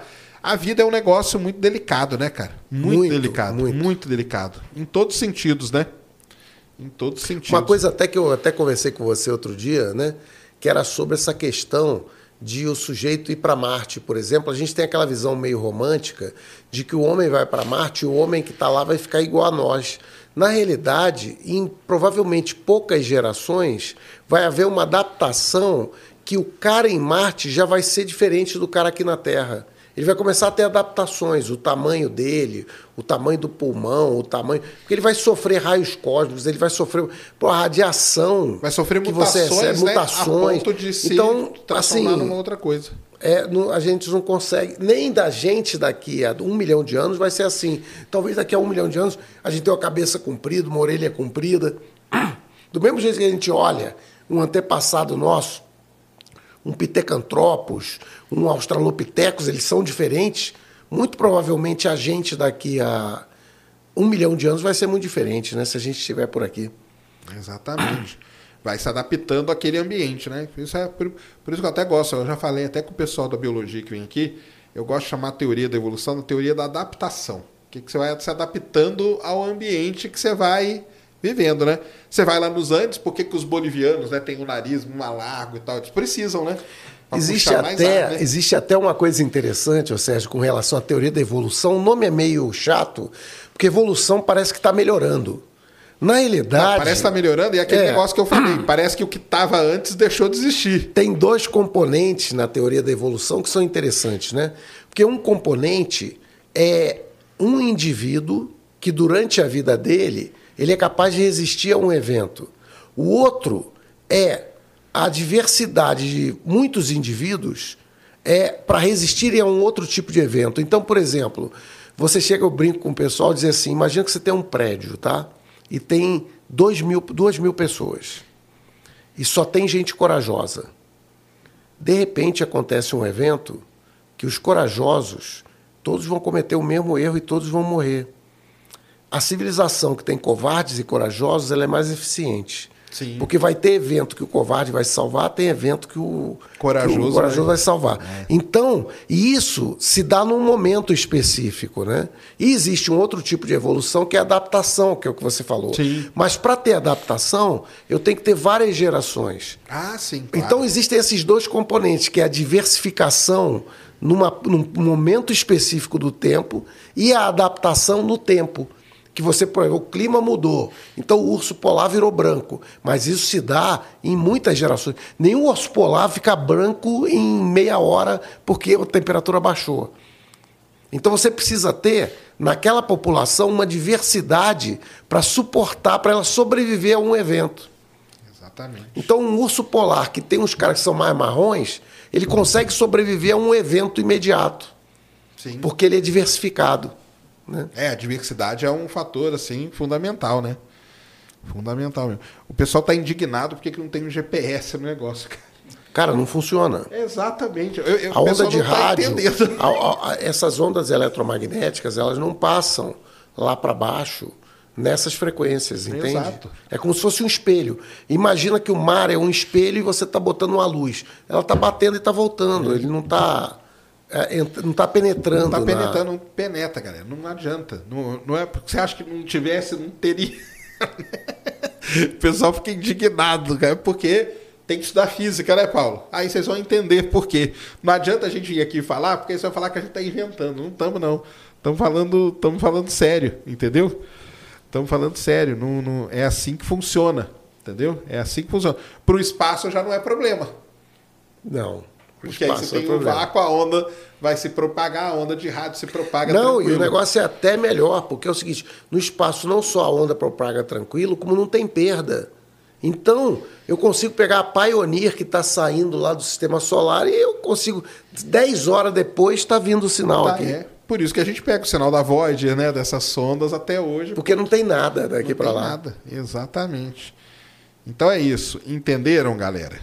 Porque não fiquem bravos nem indignados, cara. Porque é assim mesmo que funciona. Entendeu? É só estudar um pouco aí da física do negócio, tá? Então é isso. Aí o pessoal fala, como que funciona o sonar de um, de um submarino? Aí ele tem uma para um sonar é acústico, é né? acústico, é um sinal acústico. É, ele. Por isso que o pessoal falou É que onda- ouviu batidas, né? É porque é uma onda mecânica, Isso, ela não é uma onda eletromagnética. A onda eletromagnética ela se propaga no vácuo. A onda mecânica é isso aí, é uma onda, né? É, exatamente. Então é- o, o sonar ele funciona como é eco mesmo. É, ele manda tum, Gol, gol, aí vem quack, quack, É. quack, quack. isso mesmo. Ele vai emitindo um som, você ouve o som dele. Pum, pum. Eu sei porque eu já trabalhei em navio que tinha sonar e é. Na verdade é uma coisa chatíssima, cara. Porque aquele barulho não para um minuto, entendeu? E você fica meio. Mas hoje isso está bem sofisticado, né? Ele chega, conforme você vai passando, ele chega a fazer o mapa, né? Do, Sim, do não, fundo. faz o mapa im- imediato, é um negócio legal pra caramba, até pra você ver se tem cardume ou não, aonde você vai colocar as coisas, sabe? Isso aí é um, é um negócio legal pra caramba. Muito bem, acho que é isso, hein? Foi muito bom, Paulo. Tem mais uma na plataforma. só. Ah, tem? Então manda aí na plataforma. Reli Souza. Em relação à diversidade de elementos químicos, o Sol seria mais pobre que a Terra? Se sim, o que explicaria a maior diversidade na Terra se a gravidade teria a tendência de atrair elementos mais pesados para a estrela? Bem, o Sol tem menos elementos. É, o Sol tem o quê? Hidrogênio, né? Não, na realidade, o em- problema, o problema é você medir a quantidade e a concentração, né? Então o que acontece é o seguinte, o Sol ele, ele atrai, né? Como vocês viram, só que o que acontece é o seguinte: a, a- o Sol foi formado, ele não é uma estrela de primeira geração, né? Ele é uma estrela de, acho que terceira geração, uma coisa assim. Ou seja, as primeiras estrelas só tinham hidrogênio, se transformou em hélio, explodiu, virou uma supernova. Quando ela virou supernova, ela criou uma série de elementos pesados. Esses elementos pesados estão em órbita. O que acontece é o seguinte: esses, esses elementos pesados, isso tudo é estatístico, tá? Então, quando a gente fala, por exemplo, ah, o Sol tem todo hidrogênio, não sei o que e tal, isso é estatístico. Então, é, ali você tem todo um, um processo né, de fusão nuclear em que esse hidrogênio vai se transformando em hélio e assim por diante, mas isso não quer dizer que você não tenha resquícios desses materiais. Apenas você, isso lá é irrisório em relação ao hidrogênio que hidrogênio. tem que está mexendo lá, que está fazendo a fusão nuclear, né? Mas você poderia encontrar outros elementos lá sem problema, entendeu? Agora, como que ele se concentra na Terra? Ou tem mais na Terra do que em Júpiter? Por exemplo, Júpiter é um planeta que não tem, não tem chão, né? Então, você não vai achar ouro em Júpiter do mesmo jeito que você está achando na Terra, que é um planeta rochoso. Agora, quer dizer que lá não tem uma miligrama de ouro Provavelmente tem. Eu estou dizendo assim, porque esses resquícios que vieram né, do, do, das outras estrelas, eles devem ter se espalhados pelo, pelo sistema solar. Eu nunca vi ninguém medindo ouro em Júpiter ou Saturno, mas é provável que tenha alguma coisa lá, do mesmo jeito que tem aqui na Terra. Porque todo ouro da Terra parece que é um cubo de 10 metros, de 15 metros, alguma coisa assim. Então essas quantidades são muito pequenas. Então. Daí é, que vem o. Por isso que é valioso, né? Não é à toa também. Então, assim, o Sol, ele basicamente, ele em grande parte, ele é hidrogênio que está se convertendo em hélio. Em outros, existem outras reações que se convertem com outros. Aí você diz assim: vem cá, é impossível que lá tenha se formado Bom, para ferro para cima não tem. Mas é impossível que lá tenha se formado um oxigênio? Não, porque é estatístico isso. Então existe uma quantidade de energia num determinado momento, não é? Que formou, mas aquilo é, é, é, é tipo assim, quando você olha o conjunto da obra, é traço, ele né, desaparece, né? Isso, isso mesmo. O pessoal tá falando que eu tô bravo, tô bravo, não, Leonardo, fica tranquilo aí, cara. Porque eu falei do negócio aí de estudar física. É porque é o, jeito que vocês falam aqui que eu dou risada, entendeu? Como assim? Não tinha GPS? Não tem, cara, porque ele podia até levar o GPS, não ia adiantar de nada, né? É que é o que eu fico falando, vocês ficam indignados. Não, não precisa ir muito longe, é só pegar o GPS e botar aí, dá, mergulha aí a 3 metros de profundidade e põe dentro de uma cachola e vê lá. Isso mesmo. Ó, o Maurício falou aqui, ó. Sérgio, isso para perguntar pro Cacela, ele vai explicar. Por favor, porque o céu dos hemisférios é diferente? Eu não consigo entender isso. Oxe, mas aí é fácil, né, velho? É o seguinte, ó. Vamos imaginar aqui, ó. Então tá o sol aqui, tá certo? O céu tá aqui em todas as direções, cima a baixo. Tá a terra aqui, tá? A terra gira assim, inclinada, esse ângulo aqui que é o 23 graus, né? E ela faz esse movimento assim, ó, tá? Por isso que eles chamam de inverno e verão, né? Isso. A cada ano. Então o que acontece é o seguinte: por que, que ele é diferente? Porque quando você está apontando aqui para cima, você só vê. O cara que está aqui em cima, ele só vê isso aqui sempre. Ele nunca vê para baixo. Porque para baixo está o chão. Se você está no Equador aqui, aí você vê como a Terra está girando assim, você vê tanto embaixo como em cima. Só que você não vê o céu todo. Depende da hora do dia, você vai ver alguma coisa. Então, é simplesmente, é só você imaginar uma, uma esfera, a Terra, imaginar ela girando assim, Tá certo? E você vai ver que nos polos, o cara que está sentado ali, ele não consegue ver as estrelas que estão para baixo. É só isso. Isso aí. O básico é o seguinte, cara, a Terra é redonda. É. Entendeu? E tem essa inclinação e ela vai girando. Isso então... é uma polêmica, né? Porque tem muita gente também que acha que a Terra é plana, né, velho? Muita, infelizmente. É. Isso é polêmico. infelizmente. Não, mas para mim não é polêmico, não. para mim ela é redonda e fim de papo. o pessoal fica, é, mas é isso aí. Aliás, é uma das provas até essa, né, cara? Porque... E aí o pessoal, ah, por que a Terra se move? Se move, cara. Não. Você vê que hoje, né? Não... Ô, Sérgio, a prova para mim mais óbvia de que a Terra é redonda é que nenhum telescópio de montagem equatorial funcionaria se ela não fosse. Exatamente. A outra, a outra prova óbvia é o seguinte: se a Terra fosse plana, o Sol nunca ia ficar abaixo do horizonte. Ah, mas aí existem as explicações que são malucas, mas existe. Não tem como, geometricamente é impossível. aí é a perspectiva, é que ele vai Não, não tem perspectiva. Tá, aí, então. tem, aí ele ia diminuir de tamanho. Ele não é, diminui de tamanho. Isso mesmo. Brunão aqui fala da Terra plana, dá uns cortes bons. Vocês estão me ferrando com esses cortes aí de Terra plana, cara. Isso que vocês estão fazendo, viu? Boa, tem mais lá, Cris? Não, Beleza. Paulo, sensacional, cara. Valeu, Muito Sérgio. obrigado.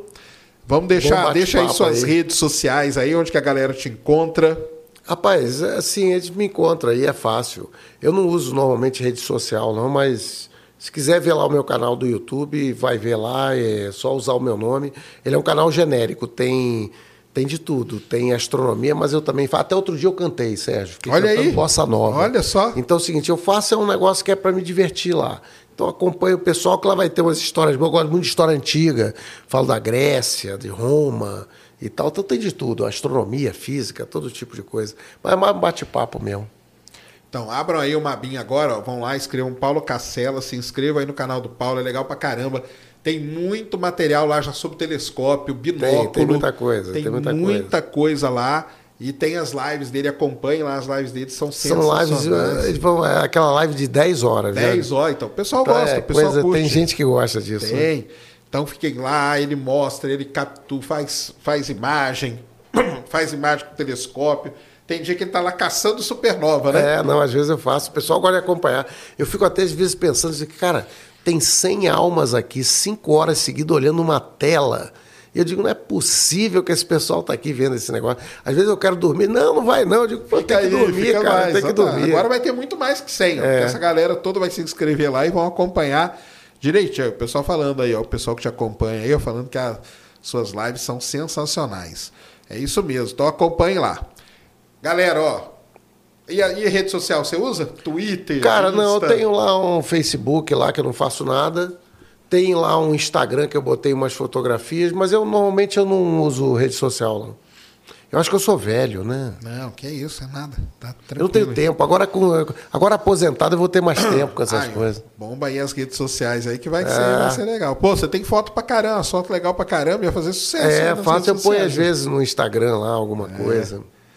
Legal demais. Cara, muito obrigado mesmo por ter vindo Valeu, aí. Sérgio. Valeu obrigado a você. Foi Tamo muito divertido. juntasso. É mais é uma diversão pra gente mesmo, né, É, cara? não, é um bate-papo papo assim aí. é- é legal uma demais. diversão, né? Espero que o pessoal tenha gostado aí. Acho Foi um bate-papo bem formal, uma coisa bem assim, pra gente se divertir, né? É isso mesmo. Galera, é isso aí então. Valeu demais. Não se inscreva. Ó, não se esqueçam, esqueci de falar, o seguinte. Virem membro aqui do Ciência Sem Fim, porque dia 1 e dia 2 de julho tem o congresso dos meus alunos aí, que estão aqui na live também. E é o seguinte, nós vamos transmitir esse congresso para quem é membro do Ciência Sem Fim, só lá no pessoal de membros, e também para quem é premium lá no Space Day Plus. Tá? São, vão ser dois dias, eu tô até vendo, tava até vendo aqui, a programação tá legal pra caramba. Trabalho o dia inteiro sendo apresentado sobre astronomia e principalmente sobre. Tem muito trabalho de inteligência artificial que meus alunos fizeram aí, legal pra caramba. E muita coisa muito interessante. Então, se você virar membro aqui no Ciência Sem Fim, você vai poder acompanhar e lá no Premium também. Beleza? É isso então. Valeu demais. Muito bom o papo. Amanhã temos Ciência Sem Fim. Amanhã vem o Matheus, que é um cara, um pesquisador aí sobre mudanças climáticas. Ih, amanhã vai dar treta aqui, hein? Vai, vai, vai, vem aí. Pode vir aí. Me xingar aí de novo. se imagina se hoje o problema era o GPS, imagina amanhã. Então venham aí que vai ser legal pra caramba. Mais um papo aqui no Ciência Sem Fim.